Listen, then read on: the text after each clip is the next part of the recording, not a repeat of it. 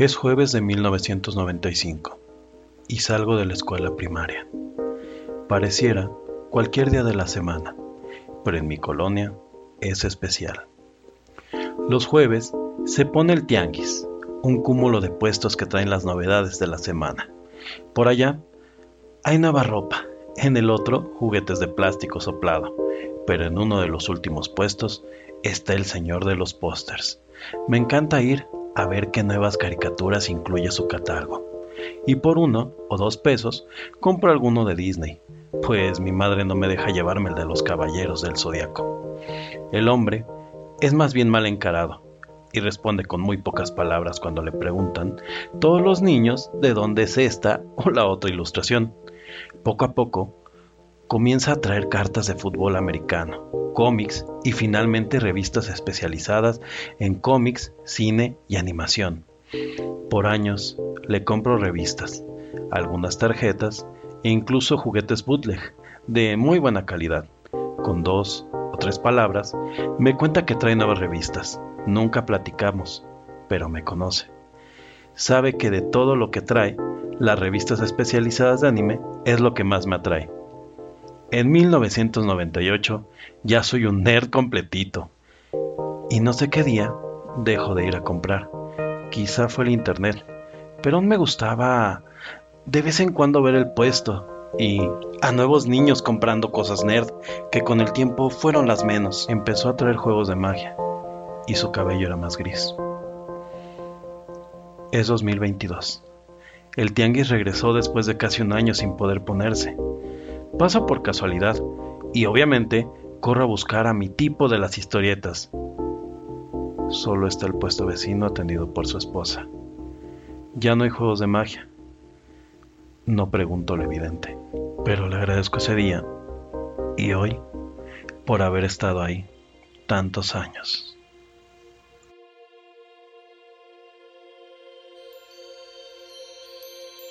Rotterdam Press presenta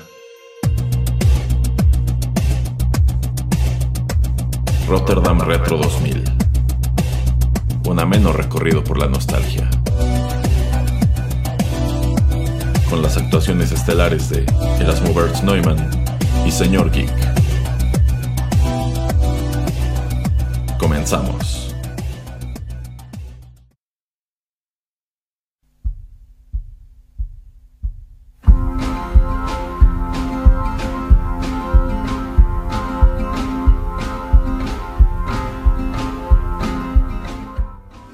Hola amigos, ¿qué tal? Qué gusto saludarlos una vez más a través de estos micrófonos y darles la bienvenida a la nueva emisión de Rotterdam Retro 2000, un ameno recorrido por la nostalgia.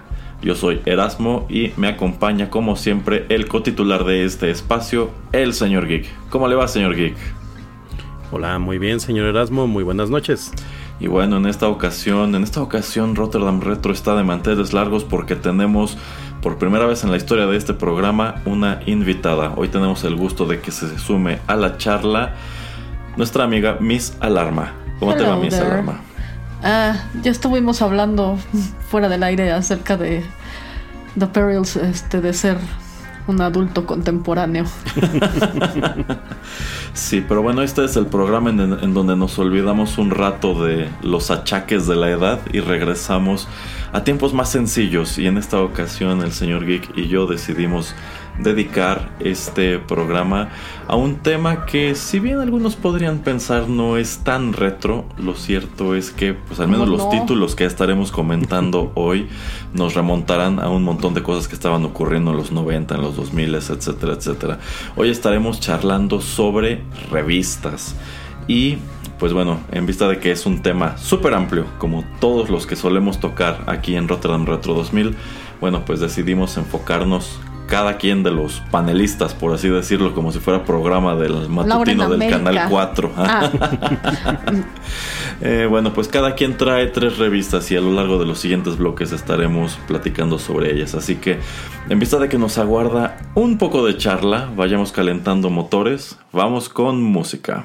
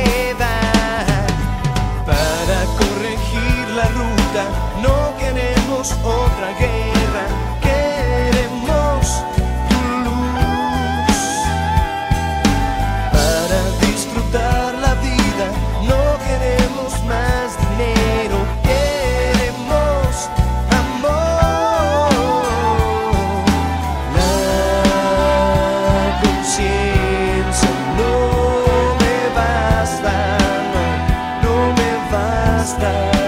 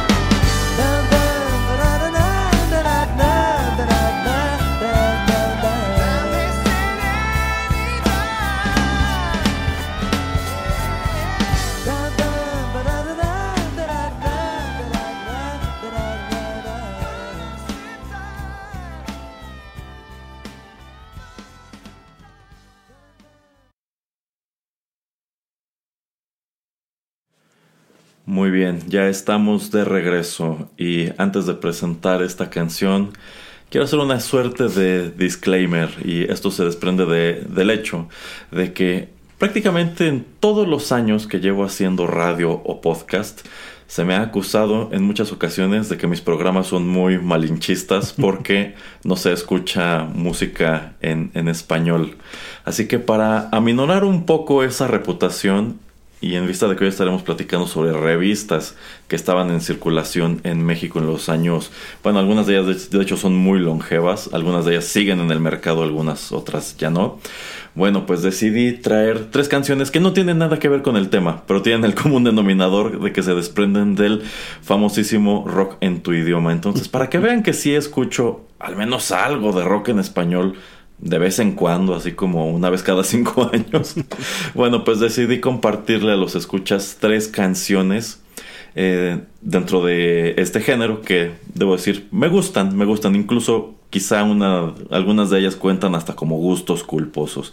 Y esto con lo que decí que arrancáramos se titula Toulouse, corrió a cargo de Azul Violeta y viene incluido en su álbum de 1996 Globoscopio, publicado por EMI Music. Gran video. Eh, a mí me parece una muy buena canción, incluso creo que es la única canción que me gusta de esta banda, a la cual... otra? Es, lo que me estaba preguntando. Yo, tuve la oportunidad de verlos en vivo cuando estaba en la preparatoria aquí en la plaza central de la, de la ciudad. Oh, la Rocola Coca-Cola. Eh, fue un evento de ese tipo, pero cuando como yo vi que estarían ellos y conocía la canción, dije, ah, bueno, igual le la tocan en vivo. Debo decir, en vivo no les, no, no les sale muy parecida, o no es que no les salga, sino que la tocan muy distinto a la versión de estudio y fue un poquito decepcionante. Pero bueno, dicho todo eso, vamos a entrar en materia. Y para hundirnos en la información relacionada con estas revistas que elegimos, Vamos a comenzar con el señor Geek. Y el señor Geek trae un título muy interesante, ¿no? Exactamente. No Nunca mejor dicho. Ajá. Muy bien, señor Erasmo. Pues sí, efectivamente, yo escogí eh, un par de revistas eh, con el mismo, pues la misma idea que es este, esta, esta onda de la divulgación científica que pues tuve la posibilidad de eh, de vez en cuando comprar. Eh, si bien la muy interesante me gustaba, realmente la, la, revista que más compré fue la Cuo, pero ambas son muy similares. De hecho, en el, en el entrecorte platicaba mis alarmas, yo no lo sabía que pues, habían sido el mismo, el mismo equipo creativo, ¿no?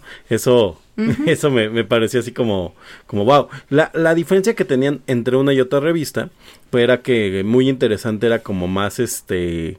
Yo, yo siento que era muy similar a, la, a esta revista, la National Geographic, que es así como más serio el tema, como, como vamos a hablar de este, no sé, de los virreyes o algo así, este o, o, de un tema, no sé, de, de, este, del universo, de las galaxias, pero como más, más serio y la Q así como que metía acá de repente algunos chistes, al menos en los tiempos que yo la compraba, ¿no? Que estamos hablando. Pues, Era más informal, ¿no? Exacto, de hecho. Sí, sí, sí, y hablaba de gadgets. Ajá.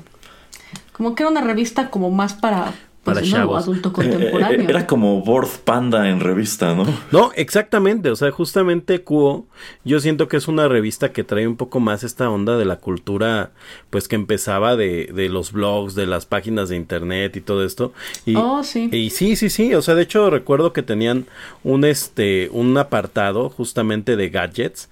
Por ahí tendré alguna ventada, pero seguramente ahorita sería muy divertido eh, ver estos apartados de gadgets porque eh, seguramente este, encontraríamos cosas como pues, los W300 de Sony o este... Sí, sí, o sea, y, que en su momento eran súper innovadores, no, Por, por ahí creo que... Los NetMD. Este, sí, sí, sí, este tipo de, de gadgets ya fechadísimos. Por ahí creo que Aura López eh, que es famosa podcaster a veces, pero sobre todo columnista y hace como de todo, pero de tecnología, eh, que fue parte del equipo no sé, creo que estuvo ahí metida en Cuo. Eh, y creo que sí por ahí hay alguna reseña de ella cuando está en Cuo ah, en YouTube haciendo una, una reseña de, de unos MP3 de Sony Walkman en fin a lo, a lo que quería llegar es eso no así como dicen o sea Cuo para mí era una revista que me gustaba bastante porque tenía como esta mezcla, ¿no? Como que un ratito era algo de divulgación, eh, le metían temas también, este, ah, hacían un especial de sexo, recuerdo, entonces era, ajá, y lo anunciaban mucho además, ¿no? O sea, les, preguntan mucho en, en, las cartas, que aparte, pues sería, sería bueno comentar brevemente, ¿no? La parte de las cartas en las revistas era importantísima, ya cuando el señor Erasmo hable de la suya, creo que, creo que, creo que brillará más, ¿no? Pero antes la gente se, se comunicaba con las revistas por vía de cartas por correo postal, ¿no? Entonces en el cubo, pues muchas veces en las cartas les llegaban hasta correcciones, fe de, o sea, bueno, ellos tenían que dar la fe, de, ratas, ajá, y, y, la editorial, ¿no? Que, que hablaba todo esto. Entonces sí, la sección de cartas en todas estas revistas era, era buena. Ahora, la muy interesante en mi caso, pues yo era una revista que agarraba más bien en el este en el pasillo. Pero pues en general ese, ese es como el recuerdo que tengo de la revista Cubo. Yo la compro más o menos por ahí del año entre el 99 2000, la seguí comprando eh, esporádicamente y pues, sí siempre la, la ojeaba por lo menos en la cola de las de, de la horrera este pues yo creo que como hasta el 2010 más o menos que todavía se veía. Ahorita creo que ya no existe, ¿no? Eh, me parece que no, pero... ¿Cuál? La, Cuo. La Cuo, sí, creo que todavía, no estoy segura de que todavía la editen en formato físico, pero bueno, o sea, la revista en realidad es española. Oh. Aquí Editorial Televisa compró la licencia y cuando se les acabó, otra editorial pues, la tomó y fue cuando se empezó a volver muy aburrida. Sin embargo, Televisa tenía esta que era La Conozca Más, que era una, mm. esa sí era una revista de divulgación científica mucho más seria, que se parecía mucho a la muy interesante. Mm. No, Conozca Más, tienes toda la razón. Tienes toda la razón. Eran como las tres, ¿no? Ajá. Ajá, pero era como que algo más aburrido. Pero cuando perdieron la licencia de la Cuo, ellos agarraron y dijeron, bueno, pues esta revista que casi no se vende, porque pues al fin y al cabo ya tenemos la muy interesante, pues hay que transformarla en lo que fue la Cuo. Y tenían exactamente el mismo editor y el mismo equipo de escritores y creativos.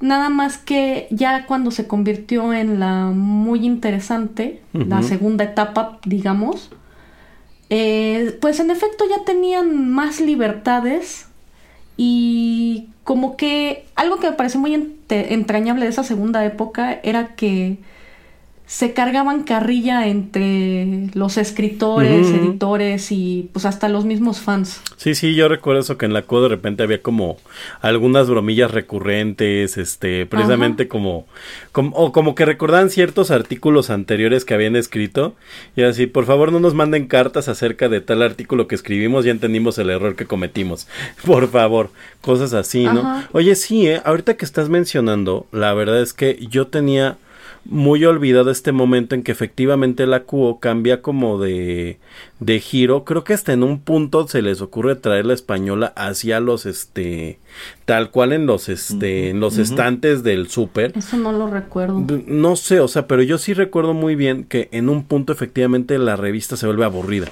O sea, que en un punto la revista oh, se vuelve aburrida. Y yo más o menos tengo esta, esta, este recuerdo muy vago de que me doy cuenta que hay como una tropicalización de los, de los, este, de los artículos o algo porque de repente empecé a leer palabras pues ya este como como de jolín tío no y sí fue así como de ok qué raro o sea te, yo recuerdo por ahí haber encontrado algún artículo en donde está como extraña la revista y, efectivamente como que en un punto se empieza a volver aburrido. Desafortunadamente hace unos años tiré casi todas las revistas que tenía que no eran muchas, pero tal cual podría sacar esa revista ahorita si la tuviera y diría, ah, mira, yo me acuerdo que aquí en esta se empezó a poner extraño. Te digo, pon tú que no, no localizaron la mexicana, no sé, pero yo tengo la impresión de que en algún momento algo, algo raro ahí pasó que efectivamente empieza a volverse aburrida esta revista eh, y como dices no pues estas tres competencias no que la conozca más la muy interesante la Q eh, y, y, la Q traía esta como visión no como que es para más chavos como pues tal vez no para chavos porque pues a qué chavo le va a interesar tanto estos temas como de como de ciencia, pero como para geeks más jóvenes, ¿no? Como para geeks más jóvenes. Ajá, ajá.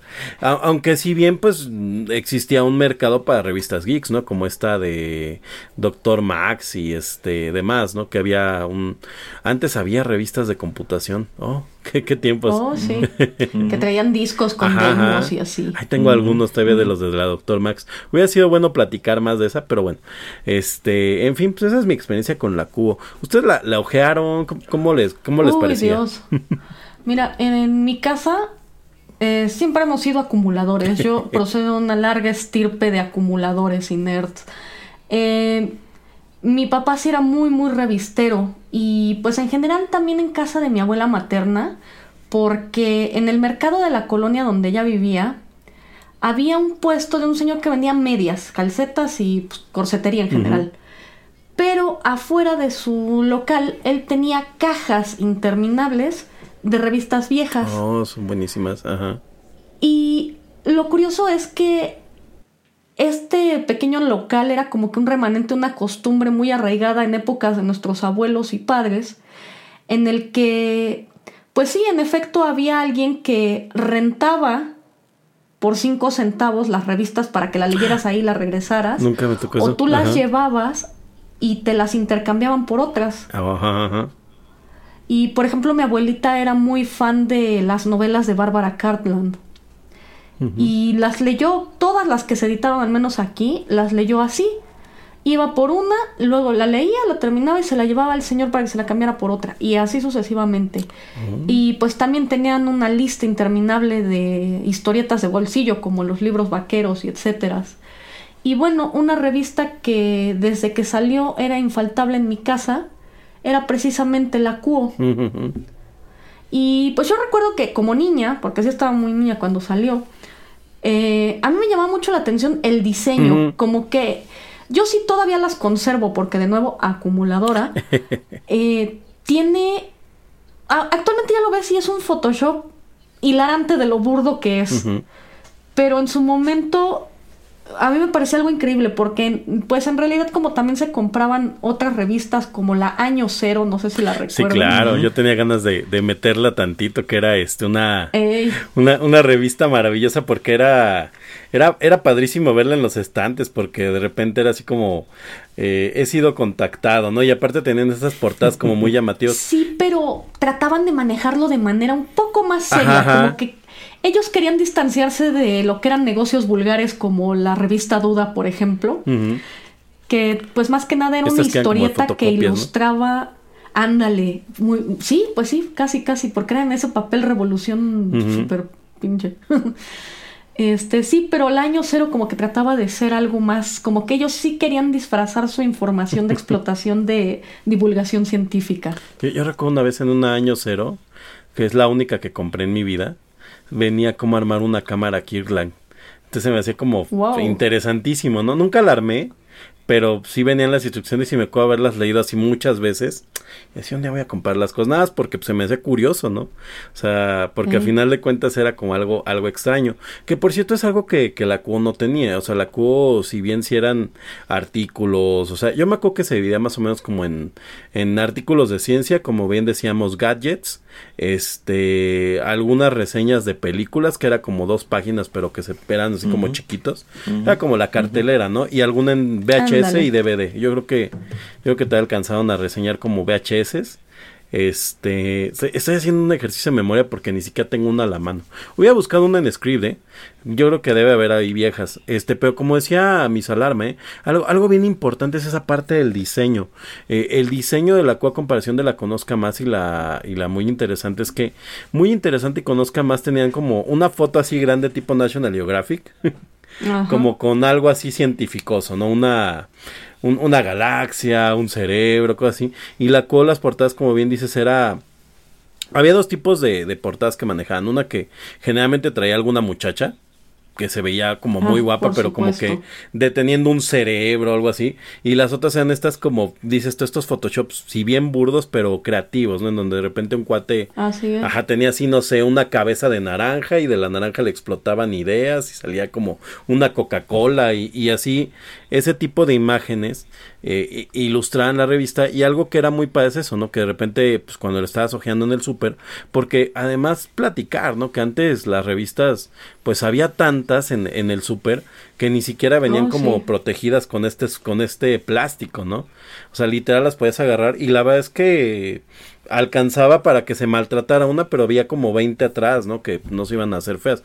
Ahora, por lo menos aquí en el súper de mi casa y en el Walmart que está cerca, hay una o dos. Y, y si está abierta, ya nadie se la va a llevar porque termina maltratadísima. Yo siento que igual tenían recurrentemente artículos que eran como random shit, que quizá ahorita serían como clickbaits. Sí, totalmente. Por ejemplo, como, ah, vamos a hacer la historia de cómo han cambiado las mascotas de los cereales. Ajá, Pues sí, sí, una revista muy, muy interesante, de nuevo no por Nintendo.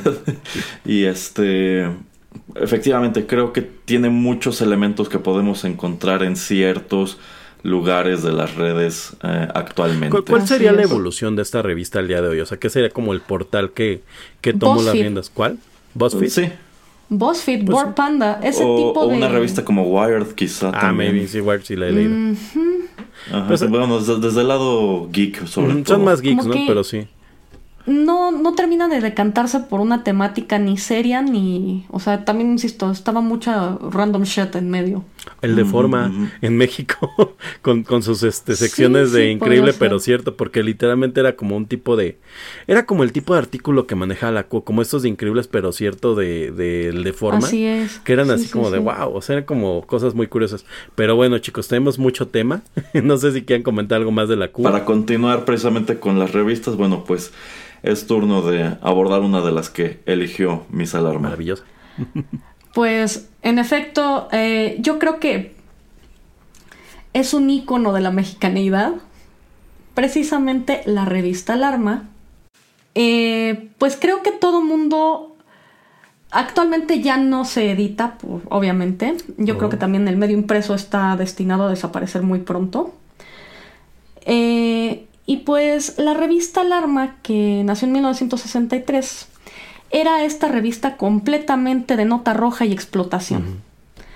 Eh, es un referente cultural en México por muchas razones. Yo creo que de entrada el logotipo y las portadas son algo que yo creo que para cualquiera de nuestra generación, o sea, te lo mencionan y sabes de qué hablan.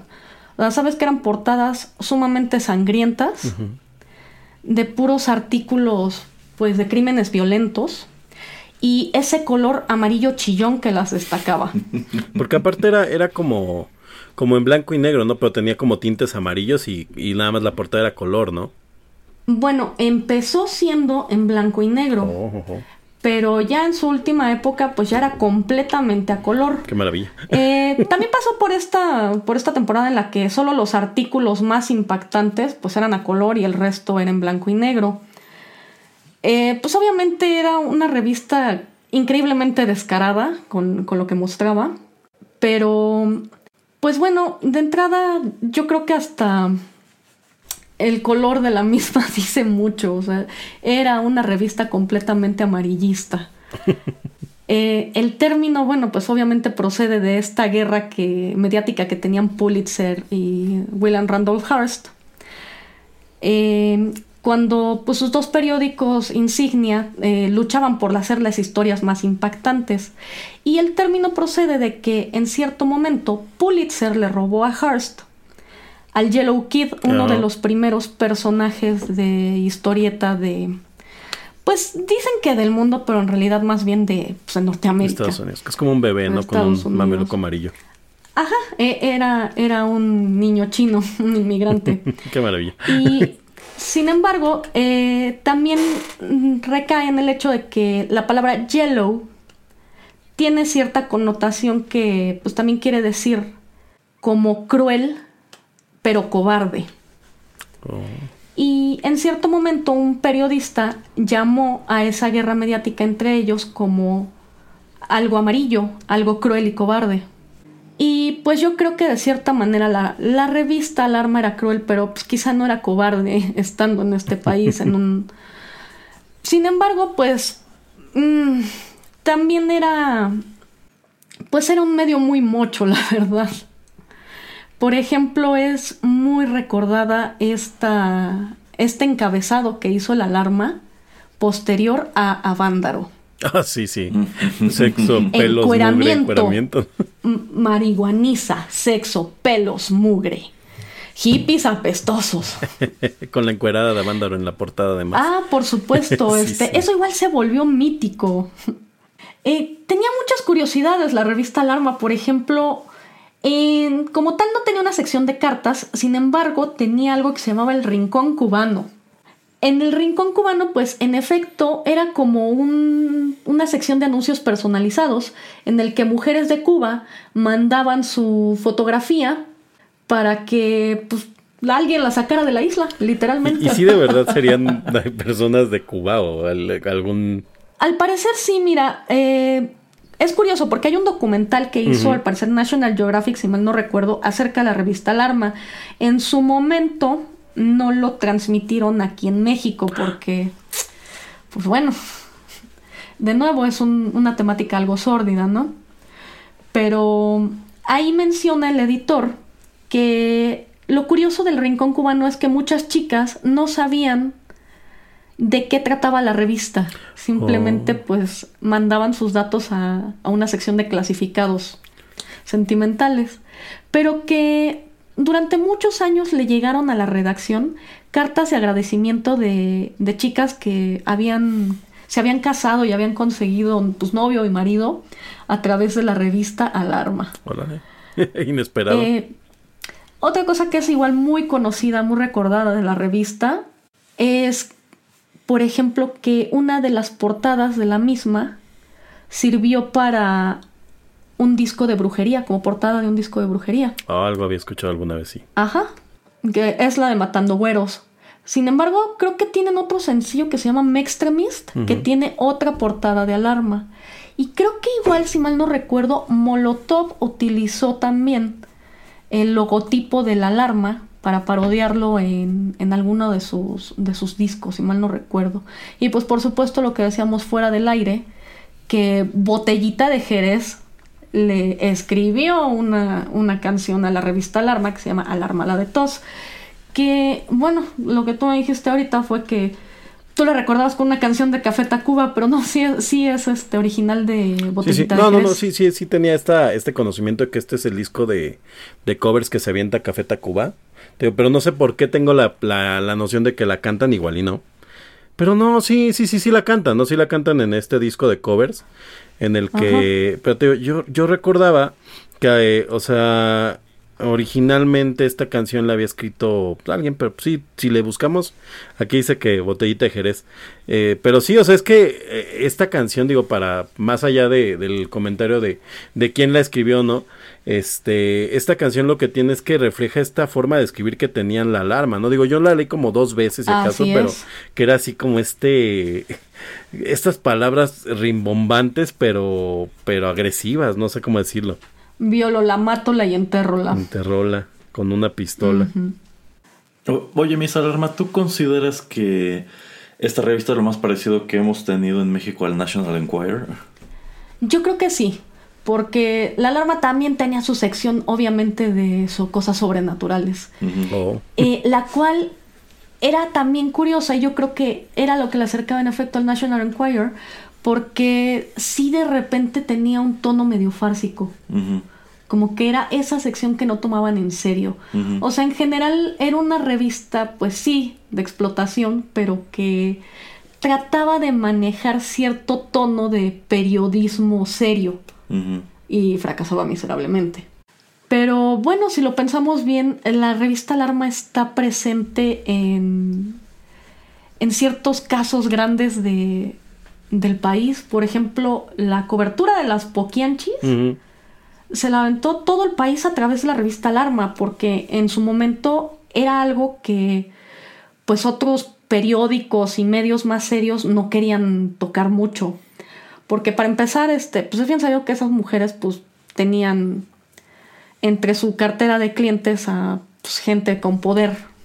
También yo creo que el último caso grande que llegó a cubrir el alarma, bueno, los últimos dos casos grandes de la alarma fueron el del caníbal de la Guerrero y el de la Mataviejitas. Sí, sí. Pues bueno, yo como llegué a esa revista, era evidente algo, evidentemente algo que mi mamá no me iba a dejar leer y que no se compraba en mi casa, por obvias razones, porque, pues entre otras cosas, mis papás sí, sí eran hippies antiviolencia y veganos y todo ese show. Pero, pues como ya les había mencionado, en este puesto de revistas en el que mi abuelita iba a intercambiar novelas rosas, generalmente también tenían siempre un bonche de alarma y, eran súper baratas, porque pues de nuevo, pues era un papel muy corriente y pues unas tintas igual muy baratas y pues creo que te las daban a peso. Pero bueno, evidentemente de esta revista, eh, pues de ahí tomé mi, mi seudónimo. Porque pues, mira, yo, yo, me llegué a ser tan fan de este material y pues en una ocasión asistimos eh, unos amigos y yo a un evento que se organizaba, o no sé si todavía en la Ciudad de México, que se llama la Zombie Walk. Ah, qué padre, sí, sí. Quién sabe si sigan, si la irán a volver a hacer. Ajá. Quién sabe, bueno, con esta onda de la pandemia, de hecho creo que ya llevaban dos años sin hacerla. Pero bueno, en alguna ocasión que asistimos, pues yo tenía un novio que también era muy, muy fan de, del gore. Y también tenía una colección de revistas Alarma. Entonces habíamos pensado en, en irnos de El señor y la señora Alarma. Y yo me hice un vestido hecho con cinta de peligro, de esa que pone en la escena del crimen y trozos de la revista Alarma. Y eventualmente, y, pero pues hacerme como que un vestido como del que usan las reinas de belleza estereotípicas de, de Texas. Eh, más o menos ibas a terminar como este meme, ¿no? Donde se ve como en este... En, esta, en esta aplicación donde sacan ideas creativas, se me olvidó el nombre. Eh, ideas en cinco minutos. Ajá, envuelven un regalo con periódico y así las noticias de mi país, ¿no? ah, pues básicamente, exacto. Exacto. Pues mira, también eh, terminó siendo que, pues mi novio dijo, nah, se me hace tu idea muy pendeja, ¿no? Ay, no, o bueno. Pero pues a mí se me terminó eh, metiendo mucho la idea porque yo quería hacer como que una especie de statement acerca de la violencia de género y cómo se maneja en los medios. Y pues se me quedó ese personaje en mis alarma y pues en ese entonces que a mí me gustaba demasiado el cine de terror y sobre todo el gore, y pues empecé a medio escribir y medio hablar al respecto, pues empecé a usarlo como seudónimo y pues ese es un traje que he usado infinidad de veces. De hecho, en una edición de aniversario de la misma revista Alarma, salgo con ese vestido. O sea, saliste en una foto de la alarma. Salgo en la alarma viva y no ah, bueno, sí, sí, sí, claro. hay, hay que aclarar. Bueno, a menos de que seas un zombie. Señor Erasmo, su coconductora en este momento está tratando de morderla. eh, no. Así no, como bueno, si termino convertido en zombie, espero ser uno de los de 28 Days Later y no Ay, este. Sí, están padres. Sí, esos están padres. y no uno de World War Z. oh, por Dios, pero había un gato zombie. ah, sí, allí había un gato zombie. Nada más en el póster. Ajá. ¿Usted qué, recuerda, mis alarma, estos, este, es que aquí nos hablamos de usted además, estos, este, estos escritores, ¿recuerda si hay como nombres que trascendieron, que después se volvieron editores de revistas más grandes o algo así como, como bien comentaba, ¿no? La Cuo, que fue como el mismo equipo, la alarma tiene como, como una historia hacia, hacia adelante cuando esta gente sale de la alarma. Híjole, pues no, que sí, sí, creo que los que son míticos son precisamente este fotógrafo que mencionas, no recuerdo su nombre. No, ni yo, pero, Y el editor, los dos editores que tuvo en toda la, vida. Pero realmente es que haber trabajado en el alarma era como ser un apestado en la industria. Oh, o sea, ni siquiera era como algo... Y vendía seguramente súper bien, o sea, es como el gráfico ah, y estos que venden increíble, pero pues... Por supuesto. De hecho, junto con El Santo de José G. Cruz, en, su, momento fueron de las revistas más vendidas de México. Al, grado de que eh. el día de hoy, esta, o sea, este caso de las poquianchis yo, yo sobre todo con quien veo que lo mencionan mucho como, como un chiste, digo, no porque lo fuera, es Trino, ¿no? Que maneja mucho la ah, palabra. Las poquianchis del espacio. Exacto, exacto. Pero o sea, se volvió como algo de la cultura popular y si no hubiera sido por la alarma, porque además le daban estos, estos apodos, ¿no? Como muy de barrio a los, a estos personajes monstruosos. Sí, sí, sí, anda suelto el chupacesos, por ejemplo. O sea, eso de la mataviejitas es 100% de la alarma. El caníbal de la guerrero también.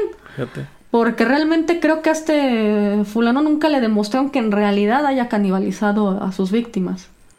Y pues en efecto, mira, eh, la alarma, a, a pesar de ser un medio marginal, digo, considerando la prensa seria, eh, yo creo que se atrevió a muchas cosas, como de hablar la violencia, de, acerca de la violencia del narcotráfico, en un país con los medios tan controlados que pues era algo que casi no se tocaba en la televisión. Yo, quiero cerrar un poco el tema de la alarma, eh, o de, digamos, de, mi, de lo que yo puedo preguntarse con una, con una duda que, me, que a mí me ha surgido existencial.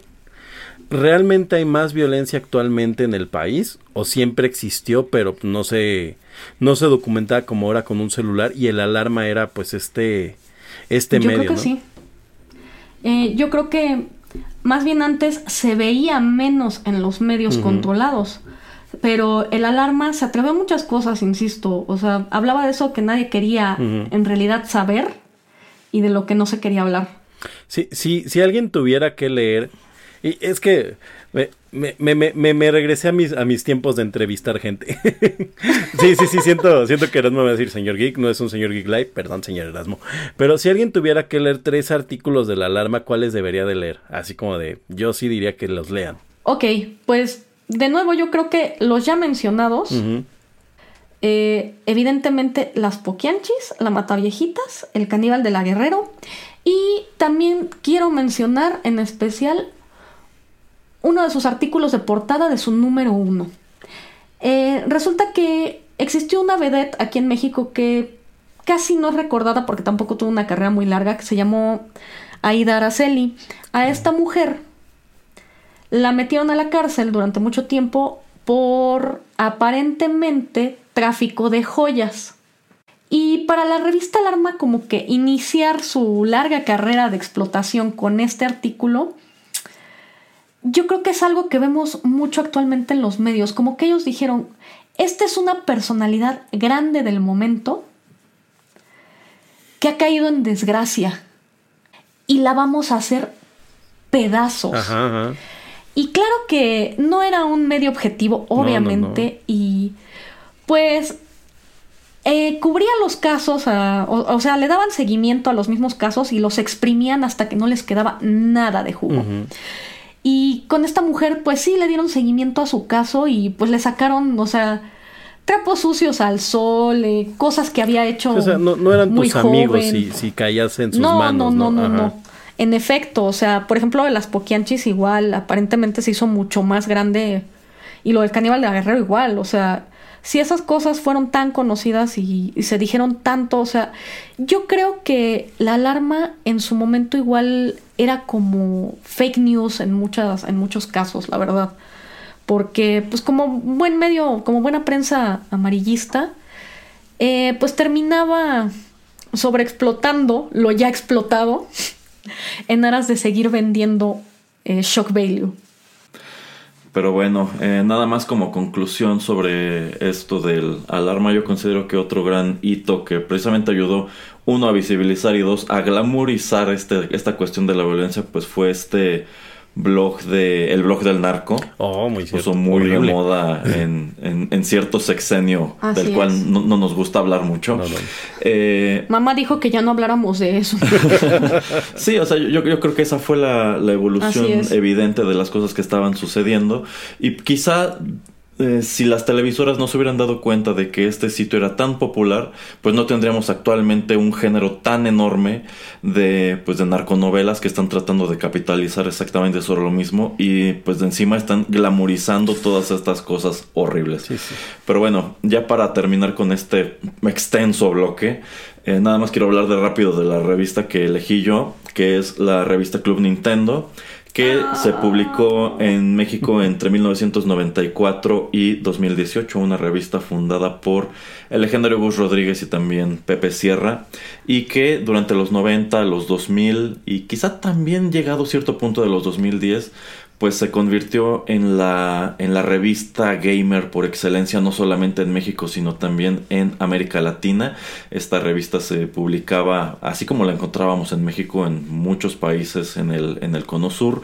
Eh, y bueno, conforme fue perdiendo popularidad. No precisamente la revista, sino tomando en cuenta que este era un medio especializado en videojuegos de Nintendo. Y tomando en cuenta que al llegar, al, entrar Sony a esta carrera, pues ellos terminan por convertirse en los reyes y muy pronto también llega Microsoft y terminan por rebasar a Nintendo como líder. Bueno, pues es una revista que queda encasillada en, en, un solo género y que de pronto no puede abordar videojuegos populares como hacía en los 90, en los 2000, porque esos videojuegos ya le pertenecen a la competencia. Quizá por allí hizo falta que en algún momento pues se adaptaran y en lugar de ser Club Nintendo fueran club videojuegos en general. Pues creo que se convirtió en lo que fue la gamer, ¿no? Eh, no, no, no, no, no, gamer. Eh, bueno, sí hay gente que salta de Club Nintendo a gamer, pero el Club Nintendo toda su existencia fue Club Nintendo. Y a mí me parece admirar que hasta el final se mantuvieron pues como el, bastión de Nintendo en el mercado de las revistas a nivel América Latina.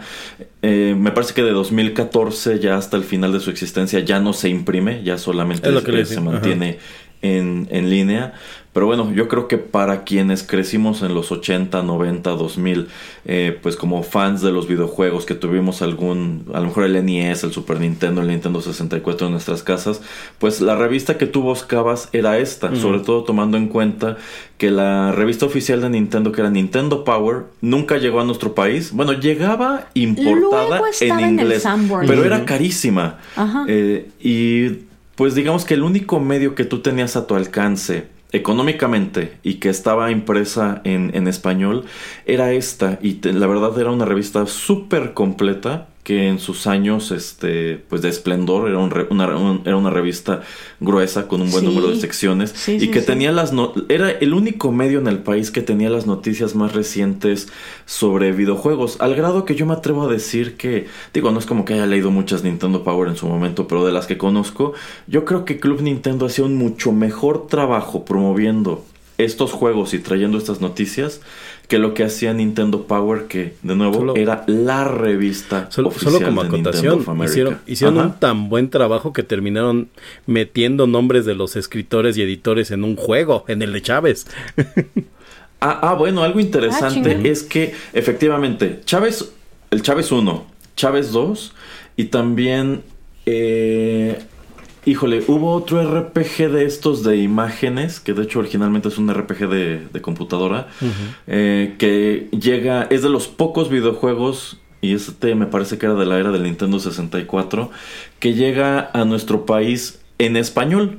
Porque una gran diferencia que tuvimos los gamers mexicanos respecto a lo que ocurre en España es que los juegos aquí no llegaban traducidos al español, llegaban en inglés y si los comprabas en el tianguis en japonés o eh, chino. Yo creo que muchos así aprendieron inglés. ¿eh? Ah, claro, o sea, yo considero que en nuestra generación, eh, pues los mejores maestros de inglés que tuvimos en algunos casos fueron los mismos videojuegos. Es que si no, no puedes pasar.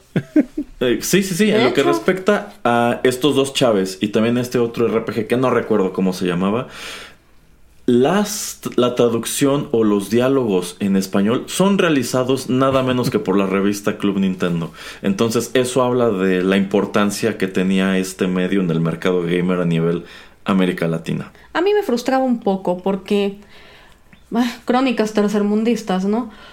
Y de repente hablaba de cosas que nunca vi llegar y que conocí mil años después en emuladores. Pero es que es el mismo mal que se sigue o se seguía replicando con el E3. O sea, al menos la revista Club Nintendo iba al E3 o iba al CES o iba a algún evento en Estados Unidos si les iba bien en Japón. Y efectivamente te traían noticias de juegos que nunca iban a llegar a América, pero que sí existen.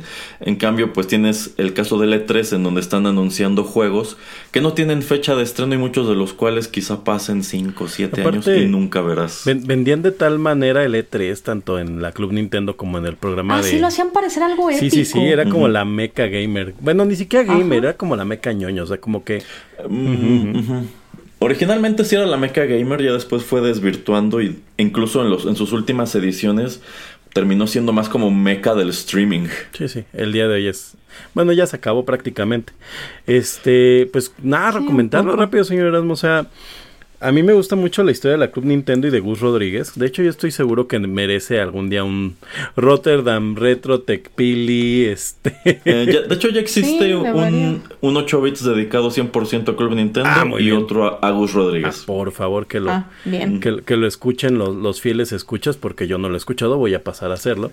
Pero, pero me gusta mucho esta parte en donde realmente esta revista empieza como una especie de, de fanzine, En donde llegan algunas revistas, algunas noticias de Nintendo y Gus Rodríguez empieza a meterle como mano junto con este, pues ellos tenían como una distribuidora, ¿no? Algo así. Eh, bueno, es que esta revista era propiedad de, Grupo Televisa y sí, sí termina como algo pequeño incluso. No, no, no, pero yo me refiero a cómo empieza. O sea, ellos empiezan ah, como con una distribuidora.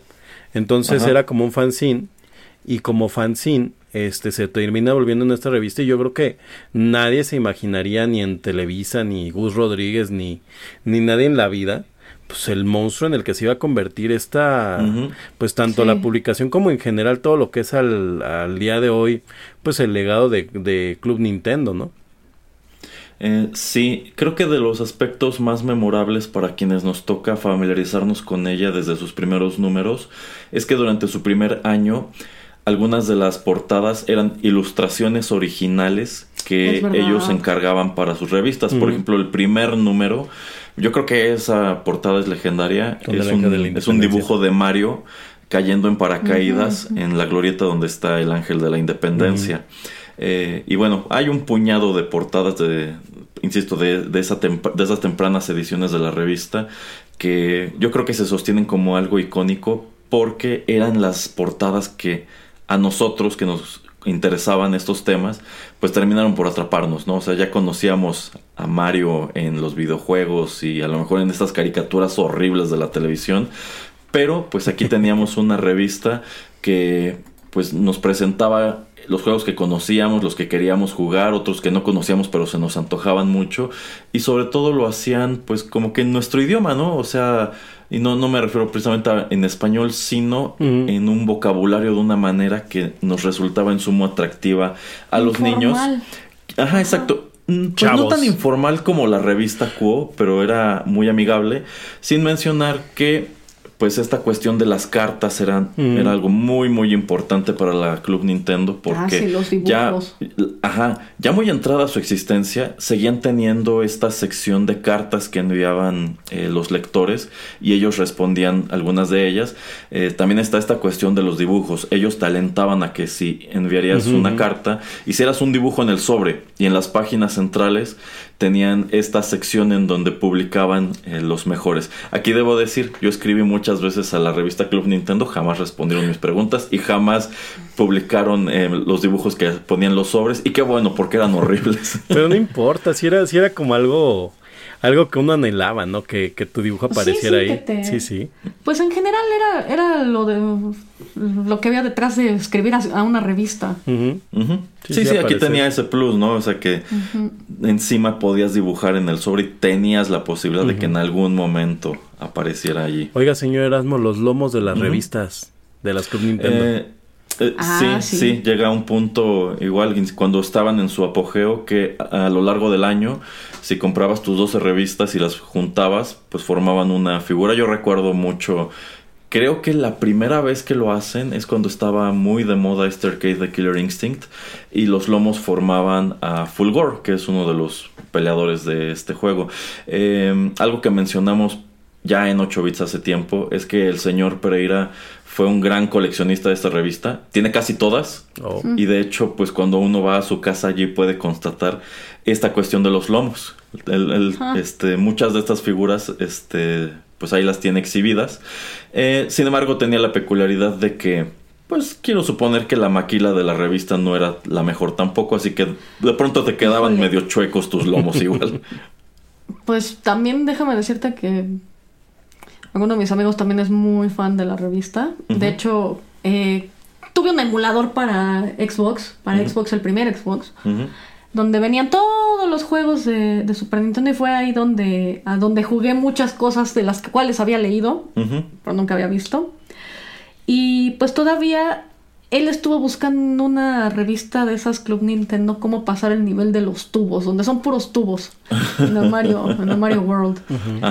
Pero en efecto no era la mejor manufactura porque esas son revistas que pues eh, si encuentras están muy maltratadas o sí sí o sea si las has sabido conservar están bien pero estas que han circulado eh, de mano en mano por los tianguis y demás, se han desteñido. por lo regular van a estar muy maltratadas Oye, es que, es que realmente la, la, Club Nintendo era lo que tenía no que de verdad era una revista que leías porque por ejemplo hay revistas ajá que que, compras como para darle una leída y va, ¿no? Pero la Club Nintendo pues tenía estos, este, estas guías completas de cómo pasar juegos, sobre todo juegos difíciles. Eh, a mí algo que me gustó mucho fue hace tiempo sacaron videos de cómo tomaban las fotos para los juegos y ahorita suena súper anacrónico, ¿no? Ver que literalmente oh, hacían una especie de caja para tomarle la foto con una cámara profesional a la pantalla, pero recordemos que en los monitores viejos, estos CRT, si no me equivoco, pues se salen rayas, entonces tenían que hacer una configuración específica, entonces era impresionante pensar que no solo terminaban el juego, porque además literalmente los escritores o alguien, no sé, terminaba los juegos sino que además se tenían que dar el tiempo para, ah, ya lo terminaste, ahora vamos a tomarle fotos. yo creo que, y además tenemos que salir en tiempo y forma, o sea, yo creo que era una labor que eh, se empezaba con muchísimos meses de anticipación el definir qué juego van a ser el próximo que van a, a desarrollar. Yo guías que recuerdo, pues creo que varios Zeldas, algunos Marios, algún Kirby, eh, Chrono, Chrono Trigger, creo que por ahí tiene, tiene guía y Dios mío, Chrono Trigger creo que tiene como 25 finales, o sea, y creo que te, ah, había guías para sacar todos los finales, o sea, sí, sí era una... Era una revista muy completa, o sea, llena de información. Yo considero que este número especial que dedican por completo a Street Fighter 2, que es una guía extensiva de todos los personajes y tips para pues irte abriendo paso y demás yo creo que es, eh, e, es un producto único. Y sin lugar a dudas, de allí viene pues su estatus de leyenda dentro del mercado gamer nacional. Y es que... Y también eh, eh, es importante señalar, es una revista a la cual nadie pudo competirle, porque tú pensarías que al darse cuenta de que la revista es popular, pues otras empresas tratarían de entrar al mismo terreno. Algunas de ellas lo que hicieron fue empezar a importar revistas de España y aún así no lograban hacerle mella a esta revista, como que tú eh, gamer joven de aquellos años decías, si voy a comprar una revista de este tipo, forzosamente tiene que ser la Club Nintendo. Miren, no sé en sus casas, pero por ejemplo, en la mía eran anti-Nintendos. Entonces, en la mía igual. Sí, en todas. Yo creo que en la de casi de todos. En la de casi todos, sí. Es que el Nintendo echaba a perder la tele y te dejaba tonto. Ah, no. o sea, sí, pero, pero se siente feo que te digan. Dice que a su mamá una comadre le había dicho que si conectaba mucho tiempo el Nintendo, se le iban los colores a la tele de Oh, yo había escuchado eso también alguna vez, cierto, cierto. No, bueno. Eh, bueno, la onda de esto es que les digo, a pesar de que mi casa eran súper revisteros, eh, en mi casa yo tuve muy, muy pocas, las que ojeaba mucho eran en casa de mis primos, pero en mi casa sí como que mi mamá, o sea, como que decía, pero pues ¿para qué quieres una revista del, del jueguito? O sea... Como por qué o para qué. Quizá hoy te preguntarían por qué estás viendo a alguien más jugar esto en YouTube. yo, lo, yo, lo he hecho. Yo sí he preguntado, pero ¿qué, qué chiste tiene verlos jugar? Pues, está padre. Pues mucha gente se lo pregunta, pero lo pues cierto es que tiene cierto valor. Pues yo no diría de entretenimiento. Por ejemplo, a mí no me gustan esos streamers que hablan. A mí me gusta ver el pietaje del juego y ahorrarme sus comentarios mordaces. Pero a veces, eh, y eso es algo que he comentado muchas veces con el señor Pereira es la única manera en que tienes oportunidad o incluso tiempo mm. de saber de qué se trata un juego. O de pasarlo a veces, ¿no? Porque a veces no es que... Es o, cómo se pasaba un juego que nunca terminaste en su momento. Mira, yo creo que también hay demasiados streamers actualmente y a la mayoría les hace falta como que la gracia o pues no sé, como la, la, mayoría me parecen muy aburridos. Por ejemplo, pues se habla mucho acerca de, de las chicas que no saben jugar y que solo solo, solo transmiten en una alberca. Están tratando de convencerte de que les compres su OnlyFans o sí, agua pero ¿sabes qué? Mínimo ellas saben qué están haciendo y qué están vendiendo. pero ver a tantos streamers aburridos, jugando mal y además siendo soporíferos en el intento a mí se me hace peor que cualquier chica con escote y orejas de gato, la neta. O sea, insisto, prefiero ver eso. Sí, supongo. Pero bueno, eh, considero que la revista Club Nintendo se sostiene como uno de los grandes títulos y una de las grandes curiosidades dentro de la industria editorial, pues por todo esto que ya comentamos.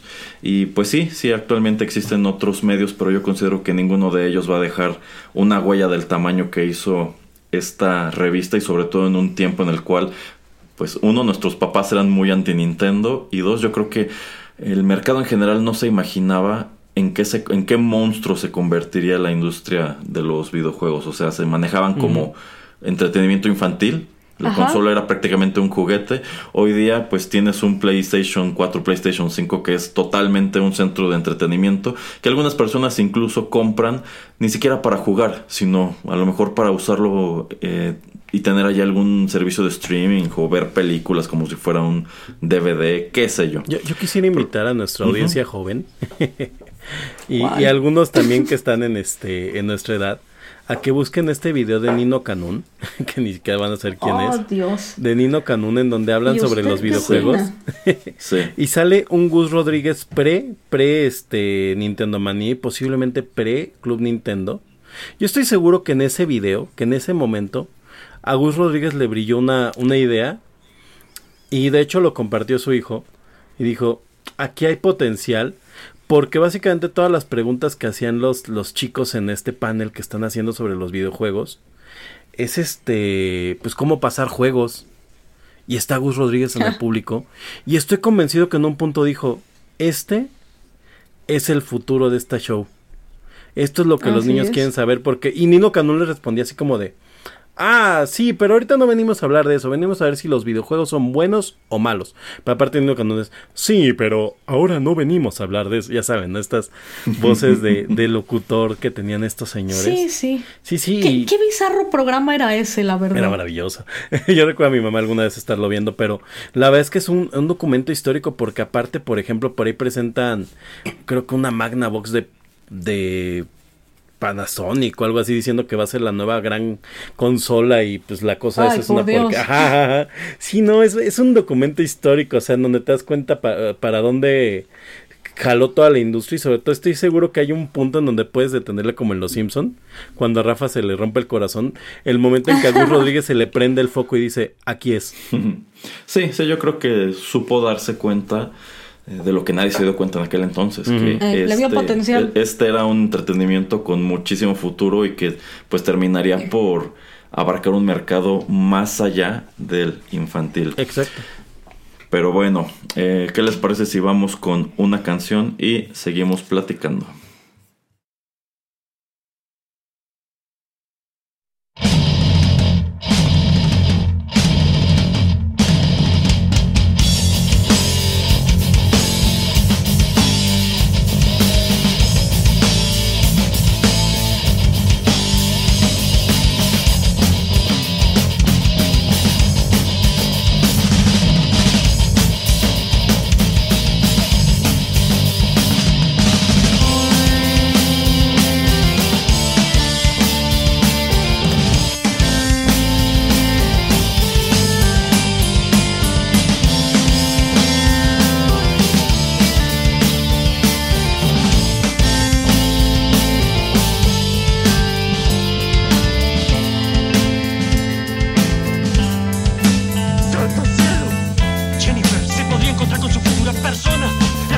podrían ser desastrosas. Dos, ¿de qué está hablando?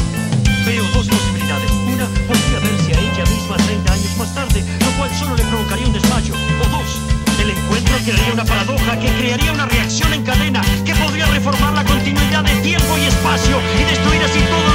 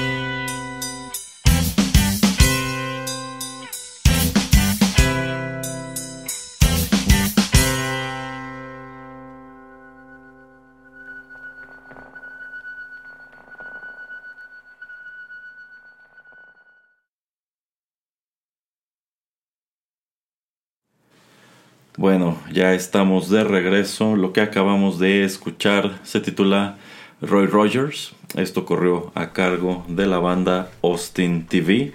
Es la, primera, es la primera pista de su álbum debut titulado La Última Noche del Mundo, publicado por Grabaciones Alicias. Eh, ¿Cómo? E, esa banda me gusta. Yo creo que esa era una gran banda. Eh, yo creo que era una de las propuestas más originales de su momento porque de entrada pues era una banda que estaba haciendo rock instrumental y esto era prácticamente más rock. ¿qué recuerdo? Ajá. Precisamente en la otra revista de la que voy a hablar, en La Mosca en la Pared, recuerdo mucho el review de su primer disco. Ok. Hasta que alguien en el Roxito Nacional se atrevió a callarse. sí, sí, ese es un buen punto. Antes de que todos empezaran mejor a cantar en inglés. ¿Eh? Pero... regresando como, como un comeback, ¿no? Porque es que el rock empezó en inglés. Entonces como, que, como que ha sido cíclico ese, ese show. Sí, es cíclico. De pronto todos en inglés, después ya todos en español, después ya todos quieren hacerlo otra vez en inglés porque es un poco más fácil hacerlo comercial. Y ahora todos quieren cantar con reggaetoneros. Ah, sí, sí, esa, esa es otra. Ah, hoy acabo de escuchar en la estación de rock del país una canción con un reggaetonero. No sé quién sería, pero dije, bueno. Bueno, ya hay, hay reggaetoneros en el álbum de aniversario del disco negro de Metallica. Entonces, oh. Dios mío. Pero bueno, vamos a continuar esta, esta charla. Y este bloque lo, lo comenzaremos eh, con una revista eh, muy, muy, de, muy de la época, un poquito, un poquito cringe por su muy temática. A ver, mis alarma, cuéntanos cuál elegiste. Miren, voy a ligarla con la anterior revista de la que hablé. Mm, en gran parte gracias a la sobreexplotación de, del asunto de Avándaro por parte de la revista Alarma, eh, el rock en México tuvo un veto de casi 20 años, que bueno, lo terminó eventualmente este movimiento del rock en tu idioma. Que bueno, eh, antes de él empezó la, la, la disquera Com Rock, que fue la primera a empezar a firmar bandas mexicanas. La mayoría eh, pues eran bandas que, que cantaban y tocaban este, música en inglés. Pero el resto del panorama musical en México pues de nuevo era controlado por Televisa y pues iba más enfocado a pues, dos cosas, ¿no? El pop al estilo de Timbiriche y pues ya saben, ¿no? Esta imagen de participante del Festival OTI enfundada en lentejuelas cantando baladas doloridas. Pero bueno, en 1988, como vehículo para poder promocionar a sus artistas jóvenes, Televisa creó la revista Eres, que era una revista pues para adolescentes. Yo creo que su target era como que para adolescentes de clase media, a secas. Eh, obviamente en su primera portada, por supuesto, tenía que estar Luis Miguel. De hecho, esa portada es muy emblemática. Ajá, de hecho son Luis Miguel y Sasha Sokol. Porque era una revista, digamos, unisex. Siempre buscaba que la consumieran tanto chicos como chicas. Entonces, pues generalmente tenía un varón y una chica en portada. Eh, bueno, realmente desde que Erasmo me dijo que íbamos a hablar de revistas, y pues quise escoger una revista adolescente porque pues, tuve muchas. Compraba muchas, como la Tú, la 15 a 20, la veintitantos. Y, una curiosidad que venía de España directamente llamada Super Pop. Ah. Oh, alguna vez la vi también en la cola del Super. Sí, la Super Pop era algo bien raro. Mira, siempre incluía un regalo. Era una revista cara en su momento. Creo que costaba 50 pesos de ese entonces. Y bueno, eventualmente la terminé cambiando por la Metal Hammer. Pero bueno, la Metal Hammer traía este plus que siempre trae un disco, ¿no? Pero la Super Pop traía alguna pieza de Merck de alguna boy band del momento. Que además generalmente estas piezas que venden esas revistas son así súper este yo creo productos sin licencia, estoy segura. sí, sí, como chinos y le ponen la, el sticker. Y ya le ponemos un sticker de alguno de los Backstreet Boys y era como que no te pierdas en nuestro próximo número el llavero oficial de los Backstreet Boys o la agenda portátil, obviamente pues de papel, no, nada que tuviera que ver con electrónico, de Hanson o cosas muy así. Esa revista igual era puro cringe, en serio, pero no, la, la, revista Eres, desde que empezamos a manejar esto de hablar de revistas, fue la que más me causó cringe de solo recordarla. O sea, de, de más bien recordar a mi yo adolescente consumiendo un producto como la revista Eres. Mi primer acercamiento con esa revista eh, no fue porque yo la quisiera comprar, sino que pues tengo una prima que nos lleva más 11 mm, años a todos los demás pues, primos. Y pues ella era esa adolescente que lloraba viendo telenovelas y, que gritaba. Sí, ese estereotipo de, adolescente que chillaba viendo novelas y diciendo, tú no me entiendes, mamá. ¿Y con qué novela lloraba? Ay, Dios mío. Con. Me acuerdo que su amor platónico era un actor de telenovelas que actualmente es ministro de alguna. es televangelista, pues que se llamaba Flavio César y salía en agujetas de color de rosa y creo que ah, gran novela, sí, sí. alcanzar una estrella, si mal no recuerdo. Con Ricky Martin alcanzar una estrella dos. Ah, sí, ajá. Pero bueno, era el tipo de... Cacarizo, por cierto. Sí. Y bueno, e, ella era el tipo de público, en efecto, que era el target de la revista Eres. Y pues ella tenía igual muchas, porque ella, pues, ellos no tenían muchos recursos económicos y pues ella buscaba trabajitos y, ahorraba para poderse comprar sus revistas Eres. Ahora, toda una fan de la vieja escuela. Sí, sí, sí, y no se la perdía. Y también era ese tipo de, niña que se la pasaba escribiendo cartas y... Esa es la cosa que más me causaba cringe de esa revista. Eh, hay que darle cierto mérito. Yo creo que para hacer el producto que era, fue de los primeros medios como para adolescentes en México que se atrevió a hablar de cuestiones como sexo, embarazo no deseado, cosas que evidentemente en un hogar nuclear de México en los 80, 90 casi no se tocaban. Y pues tenía su sección de preguntas, ¿no? Como de sentimentales, de amistad, de sexo y pareja, etc. Y Dios, de veras que leer eso yo creo que causa tanto cringe a veces como leer Twitter. ¿Sabes qué, qué, referencia tuve así con este, con este tema de que escribía? Esta gente que le escribe a los artistas en Twitter, así como que como esperando que les conteste algún día. Ándale, ese tipo no, y aparte son como un perfil muy específico, no es como gente que les escribe, pero como si fueran sus amigos y es como muy extraño. Súper azotado, está, está bien, bien raro. Bueno, igual tenían en esa misma sección, que eran ya las últimas páginas, eh, tenían los PO Box de clubes de fans internacionales. Oh, de, pues bueno, para que le escribieras al club de fans oficial de Ricky Martin, por ejemplo. O nosotras somos el club de fans en Aguascalientes de Faye. Y pues ahí dejaban sus datos. Ese es como terminar en un culto, ¿no? En ese, terminar en un club de fans. Dios, bueno, no me enorgullece de cierta manera, pero yo sí estuve en un club de fans de niña. Estuve en el club de fans oficial en, México de Sailor Moon. Ah, muy bien.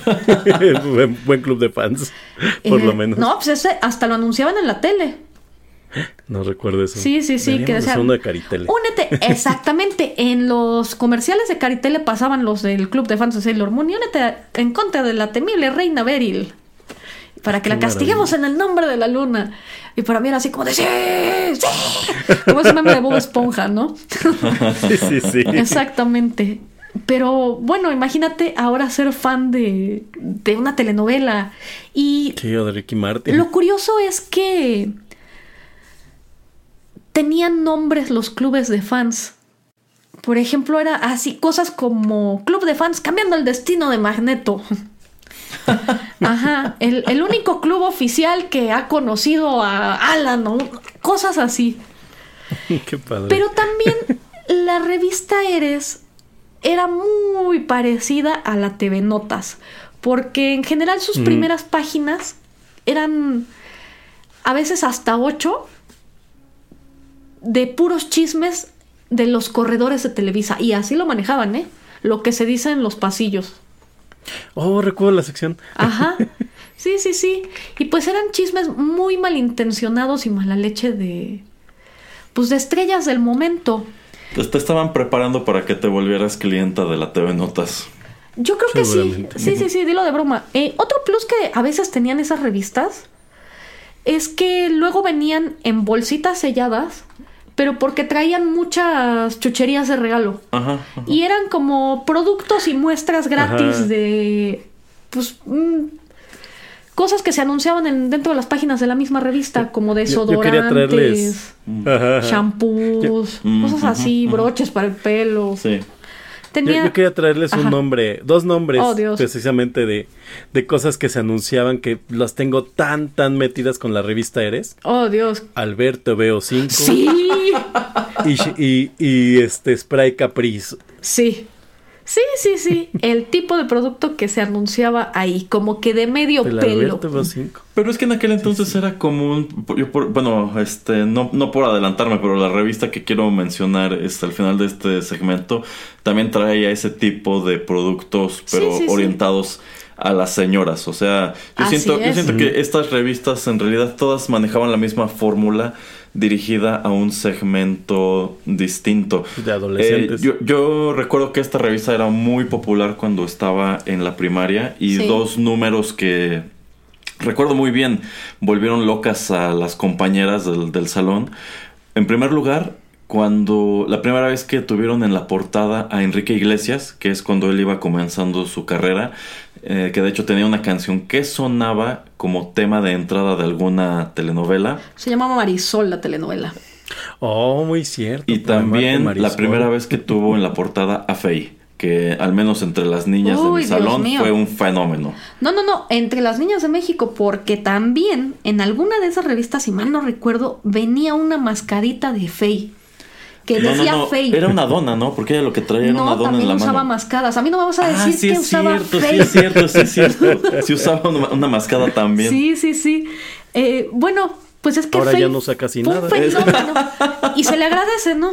Y se le agradece, sí. No, está maravilloso.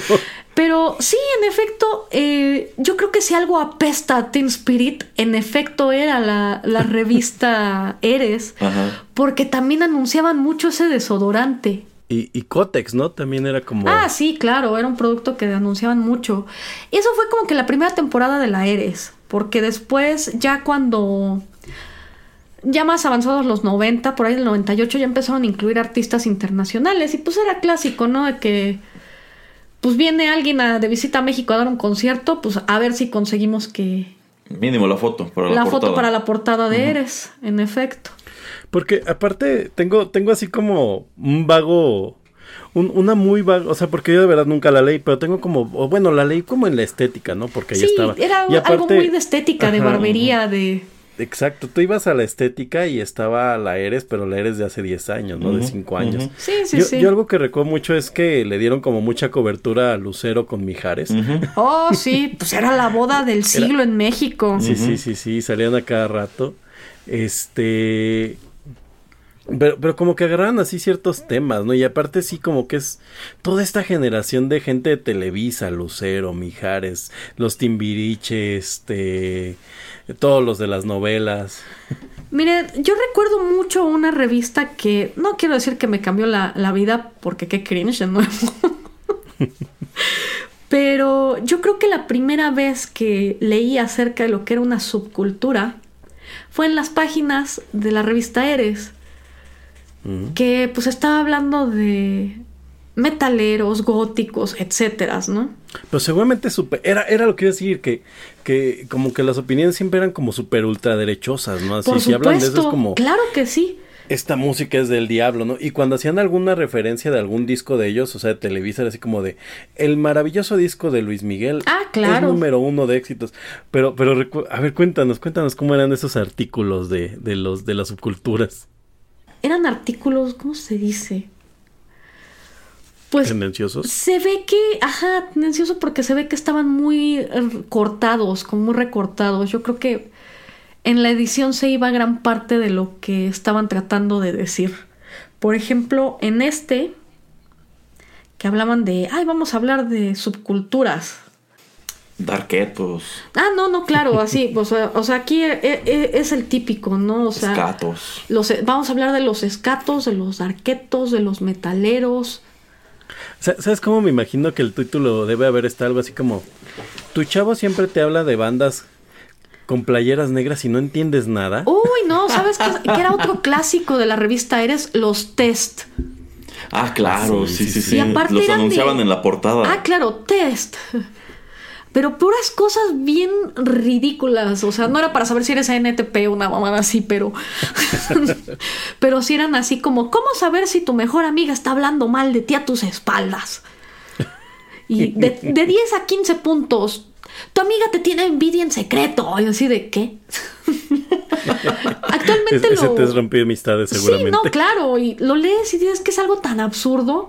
Pero también siento que era el tipo de cosa que pues les rellenaba espacio, que hacía bulto en su revista. Y bueno, en cuanto, regresando a lo del artículo de subculturas, eh, pues sí hablaba de los darks. O sea, así como que no, no se dice darketo se dice dark y así como de tampoco. Ah, de perdido, ¿no? Así de, tampoco, pero ok. y pues también creo que fue de las primeras veces que dije, hmm, I think that's cool. Pero pues, o sea, yo, yo creo que fue de las primeras veces que, que me empezó a hacer ruido ese tipo de cosa y que quizá ya era Baby Bat, pero todavía no lo sabía. Entonces. Y la revista Eres te, te lleva por el camino, bueno. E, es que eso es lo que no quiero admitir ante mí misma. que la primera vez que supe que era la cultura gótica fue en un artículo de la revista Eres. Y, y me doy asco a mí misma. sí, no, que de hecho, pues Televisa, todo, todos los noventas, pues creo que el único momento en que en que medianamente se metieron con un poco el rock fue cuando sale Molotov, ¿no? Que muchos de ellos son primos o parientes de productores de, que no lo quieran admitir es otra cosa. Sí, mira, te digo, la, la relación de Televisa con el rock fue complicada en lo que fueron los 80s, 90s y principios de los 2000s. En efecto, eh, pues de nuevo, la otra revista, la que me muero por hablar, pues es La Mosca en la Pared. La amo, como no saben. Y pues bueno, recuerdo que traían de cierta manera esta especie de pleito, unilateral por supuesto, con la revista Eres. Recuerdo que generalmente se burlaban mucho de, de la misma, pero en alguna ocasión la revista Eres tuvo en portada a Control Machete. Y resulta que la, la revista Mosca en la Pared se burla de ello y les dedica un pequeño este, espacio al principio de la publicación diciendo, ay, la honorable este, redacción de esta revista quiere felicitar a los compañeros de Control Machete por su portada en la revista Eres. Felicidades. Ya la hicieron, ¿no? Qué buena. Esa sí la tengo.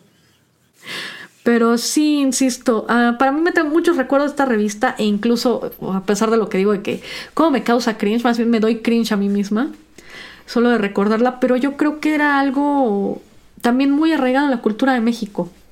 O sea, era mm. la revista para jóvenes de México.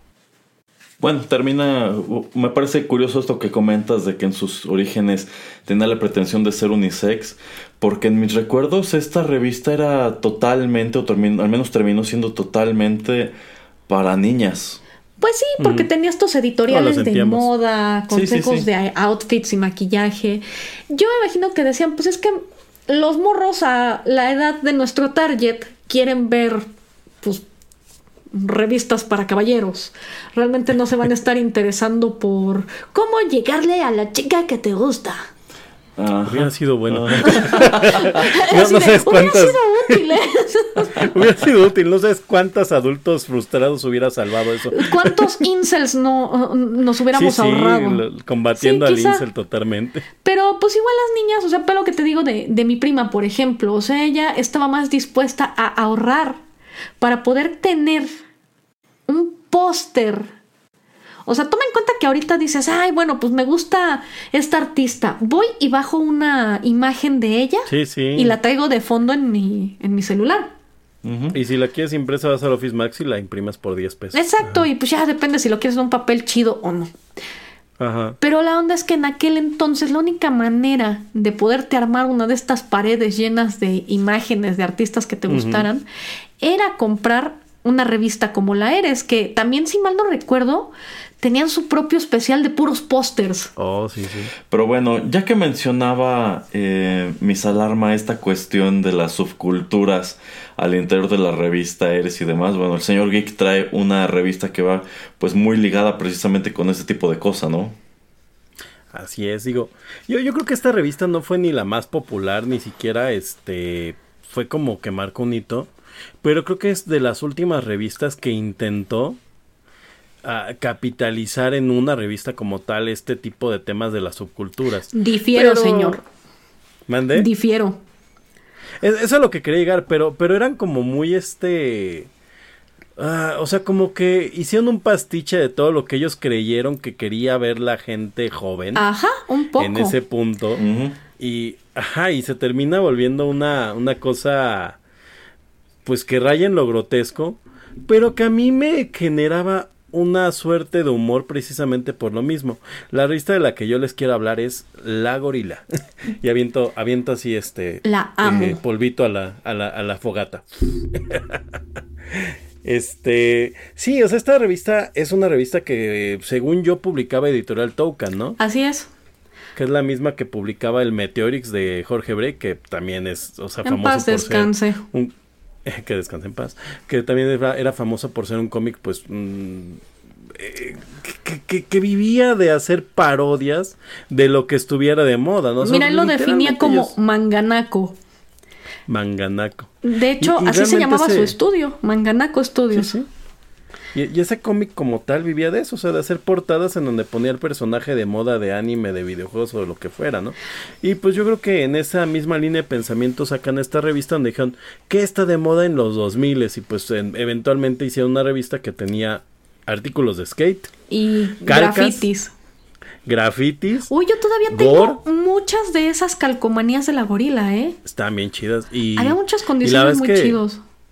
El doctor Rabias era principalmente el que hacía esos diseños. Así es. Y te vean, lo pueden seguir por ahí en este en Instagram. Sigue, sigue pegando. O sea, algo, algo que estuvo padre de este crew que tenía la revista Gorila es que la gente que era artista, o sea, como el doctor Rabias o por ejemplo Gilipollo, anda. Como por ejemplo, Gilipollo son cuates que sí realmente tienen una vena artística y que se han dedicado a eso. Gilipollo creo que eh, expuso en Nueva York hace como un año, año y cachito.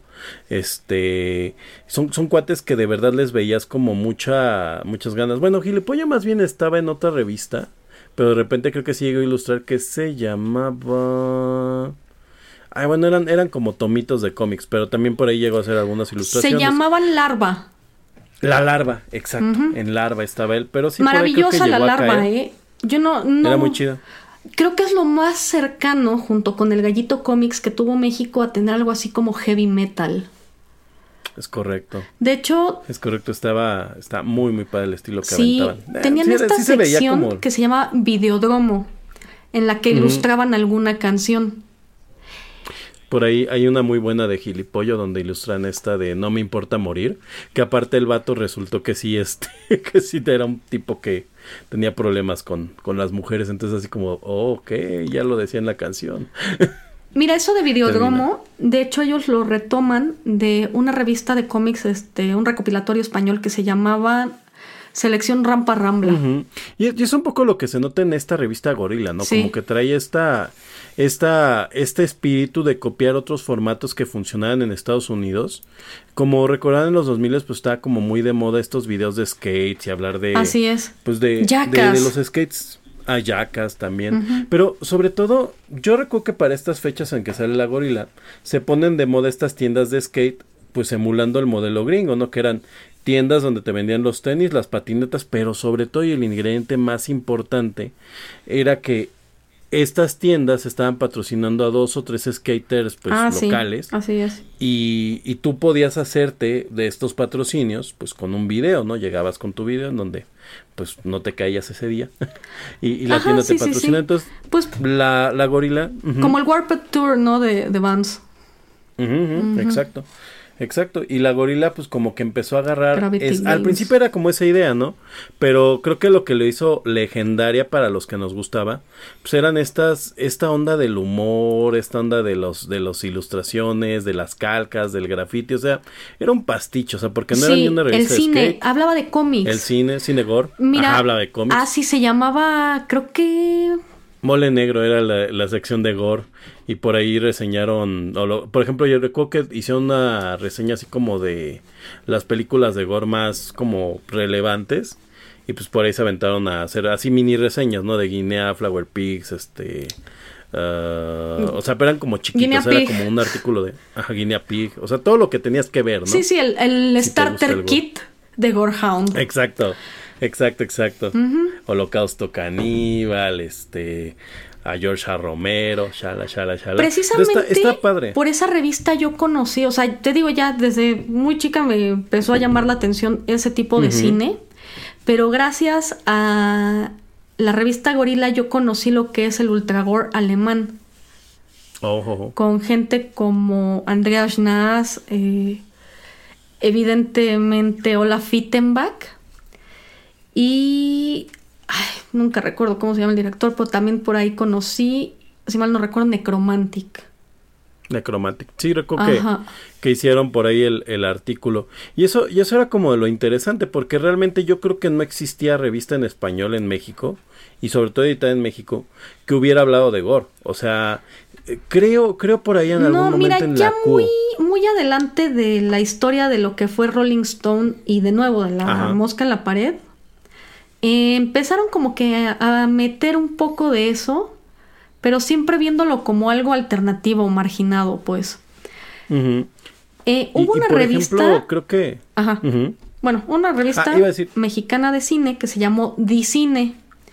Que de oh. hecho las, las reseñas de esa, de esa revista son míticas porque igual eran como muy sarcásticas y con muy mala leche. De hecho, yo estoy segura de que más bien las reseñas de música de La Mosca en la Pared son herederas de las reseñas de la Dicine. Y de repente sí hablaban en esa revista, porque también la llegó a comprar mi papá, un poco de ese tipo de cine, pero también era algo muy escaso. Sí, no, no era algo como lo que... No, no, existía una revista que tuviera una sección, ¿no? No, para nada. Ajá. Y, y pues sí, en los 2000 la...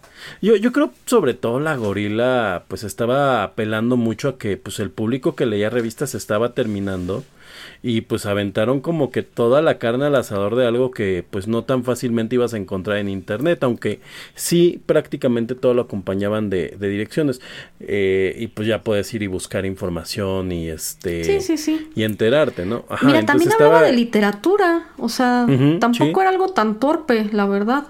También por esa revista conocí los cómics de, bueno, el de Torso, por ejemplo. Exacto. Exacto, como que curaban, o sea, como que yo siento como que fueron escritores a los que les preguntaron de qué no te han dejado hablar en otras revistas. Ándale, sí. Y alguien dijo así en esta junta creativa, Gore. Otro dijo, yo quiero destazar estrellas porque tienen esta este, ah, sí, el matadero se llamaba. El, no, y bueno, no recuerdo el matadero, pero había uno que también era el verdugo. Ah, sí es cierto, era el verdugo. Y el chiste es que destazaban a, bueno, para través de un Photoshop muy precario, ¿no? Sí, muy decadente, pero, chistoso, era así como de... Ajá, Vamos a, tengo uno de los Backstreet a juzgar Boys. A tal, ¿no? Ajá. Vamos a juzgar a los Backstreet Boys por su extrema estupidez, ridículas letras, bailes de nenita, o sea, era algo como para ese tipo del salón que se siente el tipo rudo. Que se siente edgy. Ajá. Sí, sí, sí. Y pues haciendo un montaje de, bueno, ahí lo se supone que los lectores mandaban su carta igual a, la gorila de a qué artista querían ver este en el verdugo y cómo querían que lo que lo asesinaran. Y, eran ese tipo de, pues eran ese tipo de artistas que salían en la revista Eres, ¿no? Si bien decías, la, la, la, revista Eres y la mosca tenían este, esta pelea, pues la gorila lo llevó al, al extremo de ya, pues tal cual poner estos artistas que además la comunidad, como bien platicas, pues pedían, ¿no? También tenían una sección de historias, así como de relatos, como la cotorriza. Ándale, ándale, sí, sí, sí. En efecto era como la cotorriza de aquel entonces. pero en letras. Te digo, o sea, creo que creo que la Gorilas es como la Gorila es como una este, bueno, la Gorilas es una banda. la Gorila es un buen este remanente pues de este de este 2000 este como siempre le digo al señor Erasmo extremo en donde querían como que todo todo fuera extremo y todo fuera este edgy y demás mira no sé si te tocaron las dos aberraciones de la ciencia que voy a mencionar pero la gorila tuvo su revista gorila para chicas. No, no la recuerdo. Se llamaba la revista Girl. Girl. Ajá. Y pues era así como según ellos para chicas alternativas. Pero de nuevo, ahí se notan dos cosas. Esta es una revista para chicas alternativas que está escribiendo alguien que no es ni chica ni es alternativo. que es un señor. Sí, exacto, que es un señor y dices, ay no, esa era una revista que, híjole, no daba cringe como la eres, pero daba pena ajena. La verdad es que carecía de todo lo que hacía grandiosa la gorila, porque en efecto, imagínate, yo me imagino esa junta, así como ahorita tú dices, ¿no? Pero estos eran puros señores incels, así como de ¿qué les gusta a las chavas alternativas? Darse besos entre ellos. Sí, claro. Lo vi, lo vi. Sí, ese tipo de cosas, ¿me entiendes? Entonces era, era una revista malísima, pero no fue la única aberración que creo que, que, que, ya fueron como sus patadas de ahogado, sí, de hecho. esas aberraciones. Pero la, la siguiente voy a mezclar, también creo que es una aberración este, que en parte es culpa de la gorila. Pero imagínate esta, este Frankenstein, que era como el Love Child de la gorila y la revista Eres. Se llamaba Grita Fuerte. Era una revista, pues como la Eres, pero hace cuenta que para niñas emo. Y traía My Chemical Romance. Y... Sí, no, me lo estoy imaginando, con papel calidad sí, conexión con, manga, ¿no? papel de ese tipo, exactamente. Sí, sí, sí, de hecho. Con ese papel traía muchos pósters, traía este, letras de canciones, porque pues acuérdense que antes eh, era difícil conseguir la letra de una canción, sino en una revista. este... Ahora también, ¿eh? Porque no se las ponen a los discos físicos. Ah, bueno, pero pues la puedes googlear y ahí está. A veces, a veces. Ajá. Miren, yo me acuerdo de dos cosas de tiempos del Napster. Existía la página lyrics.com, que pues obviamente era eso, puras letras de canciones, pero puras canciones conocidas. Y dos, una que se llamaba Rocktoons, que pues eran ah, como ya hablamos de esos. Ajá. Ajá, sí, sí, pues eran caricaturas en estilo como muy urbano de bandas del momento. Escuche Rotterdam Retro 2000 de New Metal. Sí, claro, era, era famosísima. muy así. Todas, todas las bandas de New Metal estuvieron en Rock Pero bueno, mira, regresando al horror, al horror que era la grita fuerte, pues imagínate lo que te digo, es una revista Eres para emos. Con tips de maquillaje emo y de outfits emos. Y no, neta que lo digo, lo digo sin hate hacia dicha subcultura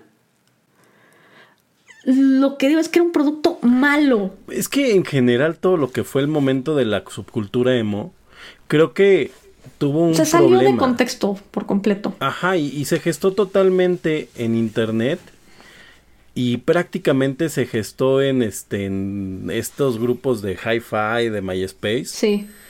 Eh, y, y, los medios cuando trataron de entrar ahí no saben ni por dónde inventaron estos horrores como Kudai y otras cosas que, empezaron a sacar así como de ¿qué les gusta ahora a las muchachas?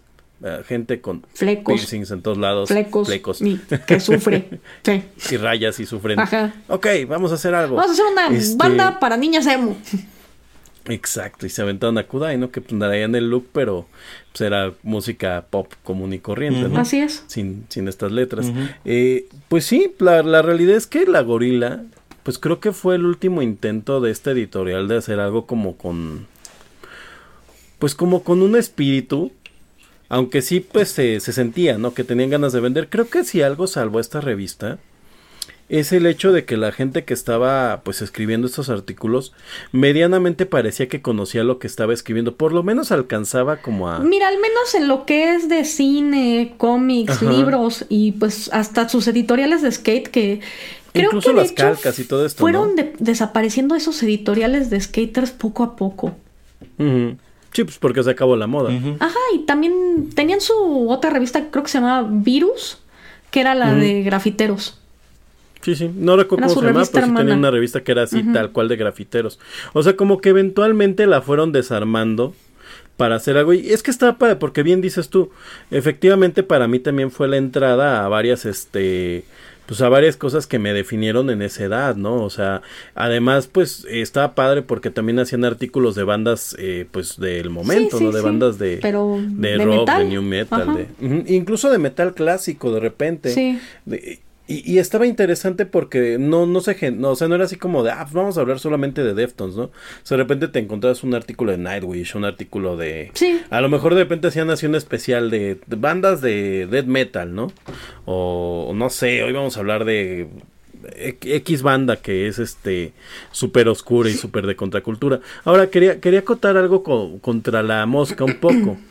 algo que hizo la gorila bien es que era una revista que estaba en todos lados. O sea, la puedes comprar en el súper, la puedes comprar en... Porque era muy barata además, o sea, la sí, de hecho. Con, papel súper, súper chafa. Y estaba en los puestos de revista. Y La Mosca yo siempre la tuve presente como una revista que era medianamente difícil de conseguir. Si bien, o sea, tenía una buena tirada, eh, creo que prácticamente la gente que leía esa revista la encargaba con su voceador porque no no creo que tuviera muchas este copias. No fui lector pero la conozco. No creo que tuviera muchas copias y no era una revista que por ejemplo puedes comprar en Sambors mientras la gorila sí sí estaba sí sí sí. Pero me imagino que está como así como en el rinconcito de... No, ¿qué crees? Mira, lo complicado de la gorila es que no era del tamaño de una revista normal, era de... ¿Cómo se le dice? Tamaño pasquín, creo. O sea, que era mucho más grande y alta pero a la vez era una revista que se doblaba mucho hacia el frente. Entonces, pues en el Summers la, acomodaban de ladito. Ah, no, pero yo me refería a la mosca. La mosca yo no veo que, que estuviera en el, en el Summers, ¿sí? Sí estaba, pero te digo, la acomodaban de ladito porque como era una revista que no tenía tantas hojas ni el papel de la mejor calidad y como eran muy largas, era como de papel periódico. Sí, de hecho. Entonces la mosca, si tú la acomodabas en, en, las estanterías, siempre se iba hacia enfrente. Entonces siempre la ponían de oh. costado. Y no se veía. Y casi no se veía. Pero o sea, en, el, en, el, formato tenían la, la...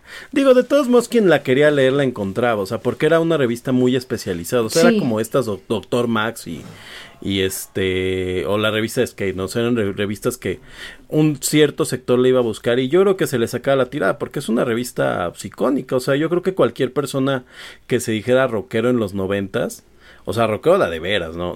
No, de que Alejandra Guzmán es la reina del rock, pues tenía que haber leído una gorila, digo una gorila, una mosca. Creo, creo que nos va a tocar para, para Rotterdam Press presentar revistas parte 2. Eh, sí, yo creo que sí. Pero bueno. Pero bueno. No, y va a estar súper. Sí, sí, sí, va a estar muy...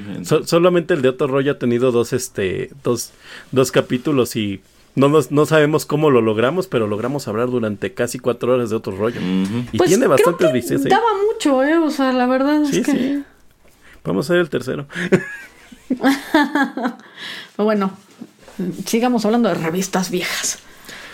Eh, oh, sí.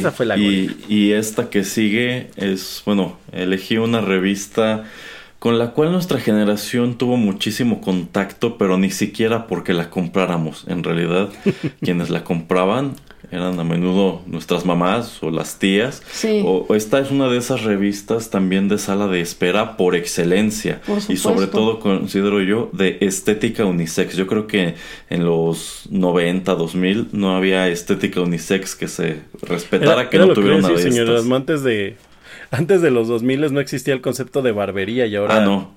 Ahora de repente un corte vale 500 pesos. Mm, sí, sí, dependiendo del lugar y probablemente ni siquiera lo hagan bien porque es gente que se está dedicando a eso nada más por moda y porque acaba de tomar un curso de un par de semanas y cree que ya tiene el conocimiento suficiente para ello. Pero bueno, eh, ya para terminar, yo elegí la revista Vanidades, la revista Vanidades de México. Este, esta es una revista, y yo no lo sabía hasta que me lo platicó eh, Mis Alarma fuera del aire. Es una revista cubana que se remonta a 1937. Es, algo así como la versión latina de Vanity Fair, eh, que es una revista americana inglesa que se publica. De al, fin, al, fin, todo cuadra. Sí, sí, sí, que se publica desde mediados del siglo XIX. la verdad, yo no tenía idea de que ninguna de estas dos revistas fuera tan antaña. Y en realidad, la revista Vanidades llega, pues no precisamente a México, pero se hace un poquito más internacional. Eh, luego de que Fidel Castro se apodera de Cuba, se llevan la redacción a Miami y yo creo que esto es algo que quedaba patente cuando ojeabas esas revistas de tu mamá, que traía mucha información sobre farándula de Miami, y creo que no es de sorprender. Pues tenía eh, sus secciones, igual eran Miami, París, eh, Milán, Nueva York, Los Nueva Ángeles. York, Los Ángeles. Ajá, y también, bueno, la de farándula mexicana, pero bueno, también es de esas revistas que se adecúa al mercado en donde se está publicando. Eh, y bueno, debo decir, yo cuando era pequeño tuve mucho contacto con esta revista porque mi madre era una asidua coleccionista, tenía literalmente pilas de ellas y cuando eran tantas que de plano no había lugar donde acomodarlas, pues ella las regalaba que a la estética, que al dentista, que al que pasaba este recogiendo los fierros viejos, etcétera. Entonces, eh, digamos que esa colección de revistas vanidades de pronto se tornaba un pequeño problema porque ya no había dónde guardarlas. Y como siempre he tenido la curiosidad de leer y por lo regular, pues en algún lugar de la casa había una de estas. Puro niño ñoño aquí.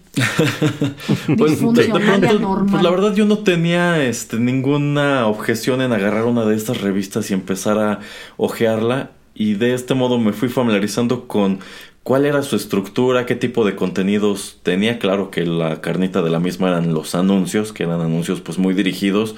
Yo, yo siento que estaban muy conscientes de a quién querían venderle y ese demográfico cambió radicalmente de los 2000 en adelante porque yo considero que en algún momento esta era una revista dirigida a señoras de clase media alta. Así es. Eventualmente se dieron cuenta de que ese mercado ya no estaba muy interesado en comprar la revista y empezaron a tratar de venderle a mujeres más jóvenes y de clase media baja. Y con esto también cambia radicalmente los contenidos, porque yo me acuerdo mucho. Sí, pero sabes, yo creo que eso era algo fallido desde la raíz porque todos asociamos la revista Vanidades con que es una revista de ceñito. Sí, sí, sí, pero precisamente como que por eso trataba de ser una revista elegante y que, y que, abordaba como personalidades que podían ser del interés de la ceñito, porque tú ya dijiste... Como los Royals. Efectivamente, la revista Eres está tratando de venderte... de Polanco Copetón. Eh, ajá, estrellas juveniles. Pero en la revista Vanidades tú encontrabas, por ejemplo, esta cuestión muy este muy de, muy de este título de las noticias de Royals. Es decir, hay señoras que se aventaron el drama entero de la princesa Diana y el príncipe Charles. De la princesa Estefanía. Eh, también este, de, la, de, la, de los Royals de Mónaco. En las páginas de la revista Vanidades. Oh, sí. Que de hecho mm, Igual y me equivoco, pero yo estoy casi seguro que la princesa Diana llegó a estar como portada de esta revista. Ah, por no porque haya venido a hacer una editorial, sino porque pusieron su imagen. Era esa foto, si mal no recuerdo, del vestido de la venganza. Ajá, de cuando estaba ella recién divorciada. Sí, sí, sale con este vestido demasiado corto para sus estándares. No, no, no, no, no, era un vestido negro muy ajustado. Ese tipo de cosa que no le permitían usar y que sale este con este collar de, diamantes con un zafiro. Sí, sí, sí. Esa fue la, vanidad de Sí, y mi estoy seguro que mi mamá tuvo ese, ese número. Claro que sí. Entonces, eh, bueno, al momento de planear el programa, digo, pues es que cuando yo era niño recuerdo que había muchas revistas de estas. O sea, ocasionalmente mi papá compraría muy interesante, a veces eh, año cero. En definitiva había demasiados condoritos en la casa también. Oh, me encantaba el condorito. Sí, eh, sí, a mí también me encantaba el ¿eh? condorito. Pero pues yo no tengo reparo en admitir que cuando era niño em, de pronto asomaba a estas revistas y pues yo, yo, yo creo que sobre todo si se encuentran en mi situación, al ver esta serie de Netflix de The Crown, dices, oh, yo recuerdo que eso estuvo en la revista. no, yo también. Pues eso es lo que estábamos contando cuando la veíamos. Yo recuerdo esto por esto. Sí, sí, efectivamente. Es la, revista por excelencia de vida, de vida y estilo, ¿no? Pues mira, sí es cierto que su target era como que señoras de Polanco, porque incluso como buena revista femenina, deja de decirte, la estructura de la revista Vanidades era en efecto la de una revista femenina muy clásica, porque incluso si lo recuerdas, todos los artículos venían como truncados y siempre decía, continúa en la página tal y tal. Efectivamente, efectivamente. Esa es la estructura clásica de una revista para mujeres de, pues sí, de finales del siglo XIX, principios del siglo XX. Y fue un formato que conservó hasta bien entrado los 2000. Eh, también traía fragmentos de novelas, las ah. famosísimas novelas de, de Corín Tellado. Inéditas. inéditas, pero aparte eran epistolares porque si querías enterarte de lo que seguía en la historia, tenías que ir coleccionando la revista. Así es. Pero bueno. Son maquiavélicos. Incluso tenía su sección de recetas de cocina. Pero bueno, por ejemplo, siempre las ha incluido la TV Notas, digamos. Y. Pero pues era muy, muy diferente ver eh, las recetas que te que te venían en la TV Notas, que eran así como puerco en salsa o cosas por el estilo, en contraste con las que venían en la Vanidades, que eran cosas eh, realmente mucho más complicadas, como crepas de mariscos con salsa no sé qué. Y bueno, de nuevo, eh, yo también era esa niña rara que se la pasaba leyendo lo que le encontrara. Y pues mi mamá nunca aprendió a cocinar, era muy mala cocinera. Y sin embargo, no es que lo haya dejado de intentar, porque durante mucho tiempo la revista Vanidades empezó a editar una colección de fascículos de cocina que se llamaban Tesoros de la Cocina. Oh. Ajá, y que... Que todos hemos visto, sí, sí, en las casas. Eh, yo tengo muchísimos y de hecho yo creo que por eso me terminé dedicando a la cocina.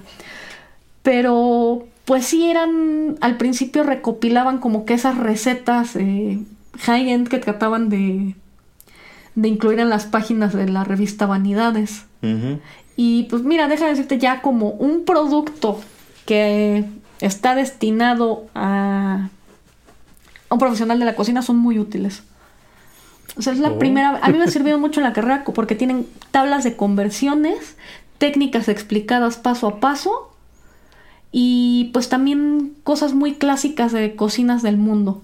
Bueno, ahí lo que queda de patente es que era una revista bastante completa, o sea, no, no era nada más por el chisme, sino que podías encontrar el pedacito de la novela, podías encontrar la receta, podías encontrar los tips de moda o las noticias de moda, etcétera, etcétera. Eso sí, también tenía sus editoriales de moda y belleza y la fregada, pero híjole, también... Como más cuidado, ¿no? Pues sí, como más elegante en general.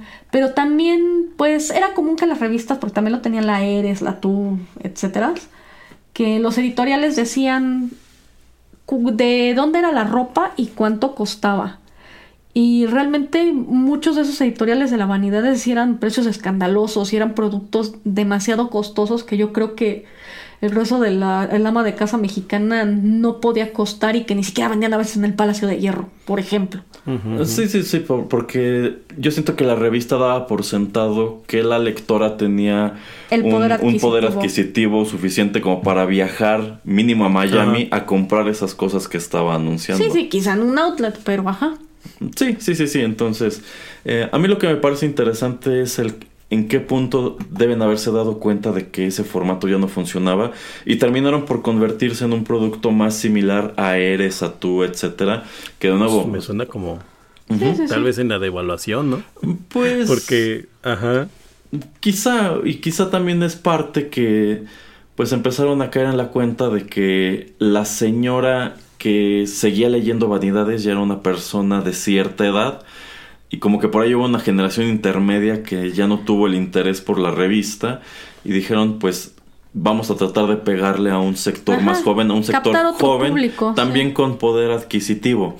Ahora, eh, tomando en cuenta esto de que la revista da por sentado que sus lectores tienen ese poder adquisitivo, me viene una pregunta a la cabeza.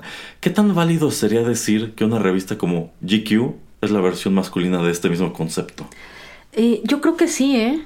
Yo también porque algo que siempre me ha parecido muy curioso de la GQ es que es un demográfico muy específico el que la compra, al menos en México. Y los anuncios que tiene la revista no van para nada orientados a ese demográfico, porque por lo regular encontrarás ropa cara, relojes caros, relojes. Este, perfumes. perfumes caros, o sea, son cosas demasiado high-end Y yo siento que en realidad el público de esas revistas, que lo compra más que nada por los editoriales con chicas, sí, claro, realmente no tiene ese poder adquisitivo. Pero sí me entiendes que ese es como que un demográfico que usa Axe Chocolate. Es un demográfico muy aspiracionista, que piensa que, puede tener acceso a ese tipo de productos comprando la revista, aunque probablemente jamás tenga un reloj de ese precio. Bueno, quizás como seguir influencers de lifestyle. Ajá, ajá. Eh, pues más bien como que te cumple la fantasía de quizá, o sea, nada más, ahora sí que nomás estoy viendo. sí, sí, sí, sí, Exacto. Ajá. Exacto. Nunca mejor dicho. Eh, ah. Sí, cuando ves el Rolex de 200 mil pesos. Ah, este. No, incluso yo creo que gran parte de la gente, aunque tuviera esos 200 mil pesos, no se los gastaría en un pinche reloj. Probablemente no. Tienes que tener primero el cochezazo de, de Batman. claro. Bueno, eh, otro detalle que recuerdo mucho de esta revista es que tenía una ligera asociación con el show de Cristina Saralegui, tomando en cuenta que durante un número de años ella es la editora de la revista Vanidades. ¿Ah, sí? Eso no lo recuerdo, oh, sí, sí, de hecho. Entonces, eh, no era muy seguido, pero ocasionalmente en, el show de Cristina que pasaba en el canal 9, me parece, eh, hacían mención de esta revista. Y se debía precisamente a eso, a que la mm. señora hacía los dos productos. Órale, no, no recuerdo eso. Mira, hablando de cosas que estaban como que seccionadas por demográficos, yo creo que los canales de Televisa en los 90. Sí. Como que ya sabías para qué público era el canal 4, para qué público el, 9. De entrada, por ejemplo, yo me acuerdo que los comerciales este de del canal 9 siempre eran con música guapachosa. Eh, sí, me acuerdo tenían este que decía muévete al 9, al 9. Sí, sí, como que... Y también hubo una época en la cual trataron de promover el canal 4, mucho antes de que se convirtiera en Foro TV, en un canal juvenil.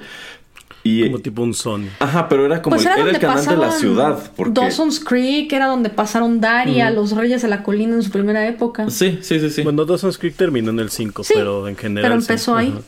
Sí, ahí era muy curioso cómo movían ciertas series que podían empezar en el 4, terminar en el 5, empezar en el 5 y cuando no pegaban las aventaban al canal 4. Así es. Sí, entonces eh, eh, eso también es constatar que pues la empresa conocía muy bien a su, a su mercado y pues esto se nota en la programación en la tele, se nota en las revistas, se nota pues en muchos de los productos que hemos ido mencionando. Eso, eso es algo un poco que se pierde, ¿no? Ahora con las revistas. era, algo con lo que quería un poco abrir el programa, comentar eso, ¿no? Que cuando nosotros ya estamos hablando en Rotterdam Retro 2000 de revistas es porque realmente se volvió prácticamente, pues ya... Eh, algo que las nuevas generaciones no van a comprar o muy pocas veces, eh, eh, pero porque antes era como muy, muy este direccionado quién iba a leer qué revista, ¿no? Como decíamos, pues, la gorila es que era como incluso parte de tu identidad, ¿no? O sea, si a mí me gustan estos temas, esta revista es para mí. Exacto. Simplemente cuántos cuántos rockeros que, que te encuentras ahorita en una en una fiesta y si eres una chavita de 15, 17 años con playera en Nirvana, empiezan a preguntarle, a ver, dime siete canciones antes de que fueran famosas. Estoy seguro que tienen una colección de revistas Mosca. Híjole, es lo que te iba a decir. Sí, sí, sí, yo creo que Ay, la mosca en la pared es un caso aparte, insisto, no, no quiero, no quiero andar aquí, pero pues sí. Sí, no, no, no, sí, sí, sí. No, vamos a quemar el tema todavía, pero o sea... true del que tú me hablas, en efecto, es lector de, de la mosca. Y quizá cuando era niño también leía la revista Vanidades de su mamá. Exacto. ah, Exacto, la revista de Vanidades era la señora copetuda, la gorila era el, Creo que la gorila, por ejemplo, era una revista como muy de adolescente clase mediero para abajo. Sí o sea, como, exacto, o sea, te presentaban tenis vans porque era algo que podías comprar. en, aquel entonces, cuando todavía eran baratos. Sí, sí, sí. Cuando todavía valían como 1500 pesos. Pues cuando los Converse costaban 600. Exacto. No, bueno, la, cosa que los Converse sean caros es una grosería, pero eso es un tema para, Sí, eso es un tema pensando que un podremos hacer sin bronca otro programa de tenis. De puros tenis, estaría buenísimo. Claro. Este, y pues de todas las que hemos hablado, ¿no? O sea, le, le pegan un demográfico, incluso, pues era una época en la vida en que la televisión, como bien dicen, tenía sus demográficos muy definidos. Y ahorita ni revistas, ni tele, ni nada. Por ejemplo, ahorita me clavé tantito por la página de la vanidad es que todavía existe su página. y están hablando de Erika Buenfil, o sea, como que no saben ni a dónde va, ¿no? O sea, no, yo no me imagino a la señora de Polanco pues, interesada en qué es de la vida de Erika Buenfil, ¿no? Eh, es que el problema... Bueno, ese es un caso particular, mira, porque resulta que esta señora Erika Buenfil, que pues tiene la edad que tiene y no envejeció muy agraciadamente, resulta que es todo, toda una estrella de TikTok. Eh, ahora es algo, se me hace una situación curiosa por muchas razones. Eh, de entrada, por ejemplo, que de nuevo se me hace que es ese tipo de contenido que hace esa tía que aplaude en la víbora de la mar de la, de la boda. Oye, yo soy esa tía. Que usa vestido de flores. Ay, qué triste. sí. sí. sí, pero dices como que a diferencia del viejo metalero true que, que le pregunta a la chavita que cuántas canciones este de Nirvana conoce, como que esta tía como que como que te da entre ternura y como que sabes, sí, le sigo el juego nomás porque es gracioso, ¿no? Es como el matador, ajá, también, ¿no? que son estas personas que ajá, que ya son divertidas por por decadentes. Por ser agradables, Ajá, pero son como que cute. O sea, no no termina cayendo mal.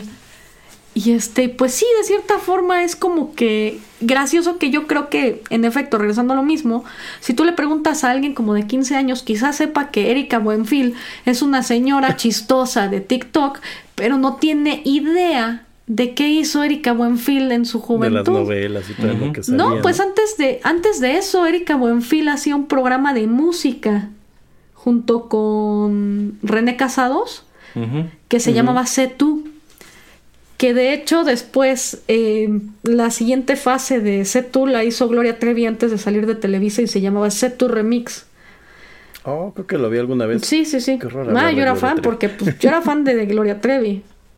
Afortunadamente nunca terminé en las garras del clan Trevi Andrade. Qué bueno, ah. porque sí está muy cañón. Yo, cada que hablan de Gloria Trevi en Twitter le me, dedico a, recordarles la, gloriosa carrera de Gloria Trevi en los años en Brasil. Oh, Dios. Oh, ah, pero a, varios colectivos se les olvidó completamente. En fin. Sí, sí. Y la han abrazado como un icono de cosas que en definitiva la señora no representa. No, no, no, mira, deja de eso. Yo creo que, por ejemplo, su último, uno de sus últimos videos se me hace total y completamente queerbait. O sea, ya nada más son como que ganas de, de venderle a fuerza a esa, a esa a ese segmento. A ese segmento de sus fans. Mira, yo todavía se te los compro, pero cuando ya sale con pañoleta. Híjole. Es así no, yo creo que hasta es. Ay, es insultante. Es insultante en general, en efecto. Sí, sí. En fin. En fin, pues es así que estamos llegando al final de esta emisión de Rotterdam Retro 2000 dedicada pues a un puñado de revistas que recordamos de nuestros años mozos. Creo que nos vamos con esa reflexión interesante de que pues el internet las transformó de una manera que ni siquiera ellas mismas terminan de entender. O sea, si estamos diciendo que en los 90, en los 2000 sus contenidos estaban súper bien definidos. En este momento como que le entran a todo. Si se dan cuenta de que está de moda promover cosas de TikTok, van a promover cosas de TikTok. Incluso si no tienen nada que ver con la editorial de la revista. Si se dan cuenta que está pegando publicar fotos de gatos o de perros, y de igual manera lo harán. Entonces digamos que... Yo compraría eso. Bueno, pero el, los gatos siempre van a ser un buen el, punto es que estas revistas sencillamente las que aún existen han perdido por completo su identidad y es altamente probable que jamás la recuperen y que jamás vuelvan a gozar de la popularidad y la gloria que tuvieron en aquel entonces. Pero es que, ¿sabe, señor Erasmo? Creo que también lo que pasó en general es que las generaciones han perdido como tal la identidad, o sea, ya no está marcado el soy metalero, soy, es más, o sea, Nirvana está, digo Nirvana, este, Metallica, ¿no? Tocando con reggaetón, o sea, el internet hizo que ya no existan estos cotos. Mira, yo creo que es algo bueno, porque, pues insisto, o sea, qué antipático resulta alguien así de true, siempre, en lo que sea. Todos lo fuimos alguna vez, pero Sí, sí, de algo. Crecimos, de algo. maduré. pero bueno, todavía. bueno, pues dicho todo esto, no queda sino agradecerle a los escuchas que nos acompañaron hasta este punto. Si les gustó el programa, no dejen de compartirlo. Eh, les recuerdo que todos los contenidos de Rotterdam Press están disponibles de manera gratuita en SoundCloud y que también pueden suscribirse a lo más reciente en aplicaciones como Spotify, TuneIn Radio, iTunes y bueno, otras tantas. Prácticamente cualquier app de podcast. Buscan Rotterdam Press, se suscriben y de manera automática les llega lo más reciente a sus dispositivos móviles. Muchísimas gracias a nuestra invitada especial de esta ocasión, Miss Alarma. Muchísimas gracias al señor Geek por estar presente una vez más en estas charlas de Rotterdam Retro 2000. Bye bye. Gracias. Hasta luego.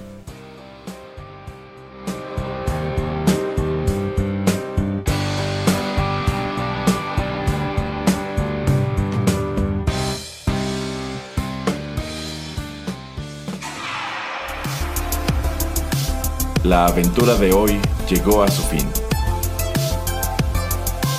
Pero aún queda mucha nostalgia por recorrer. Te esperamos aquí, en Rotterdam Retro 2000.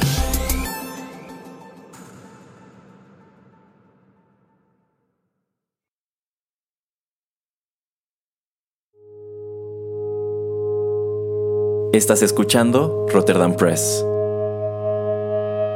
Radio como hecha en casa.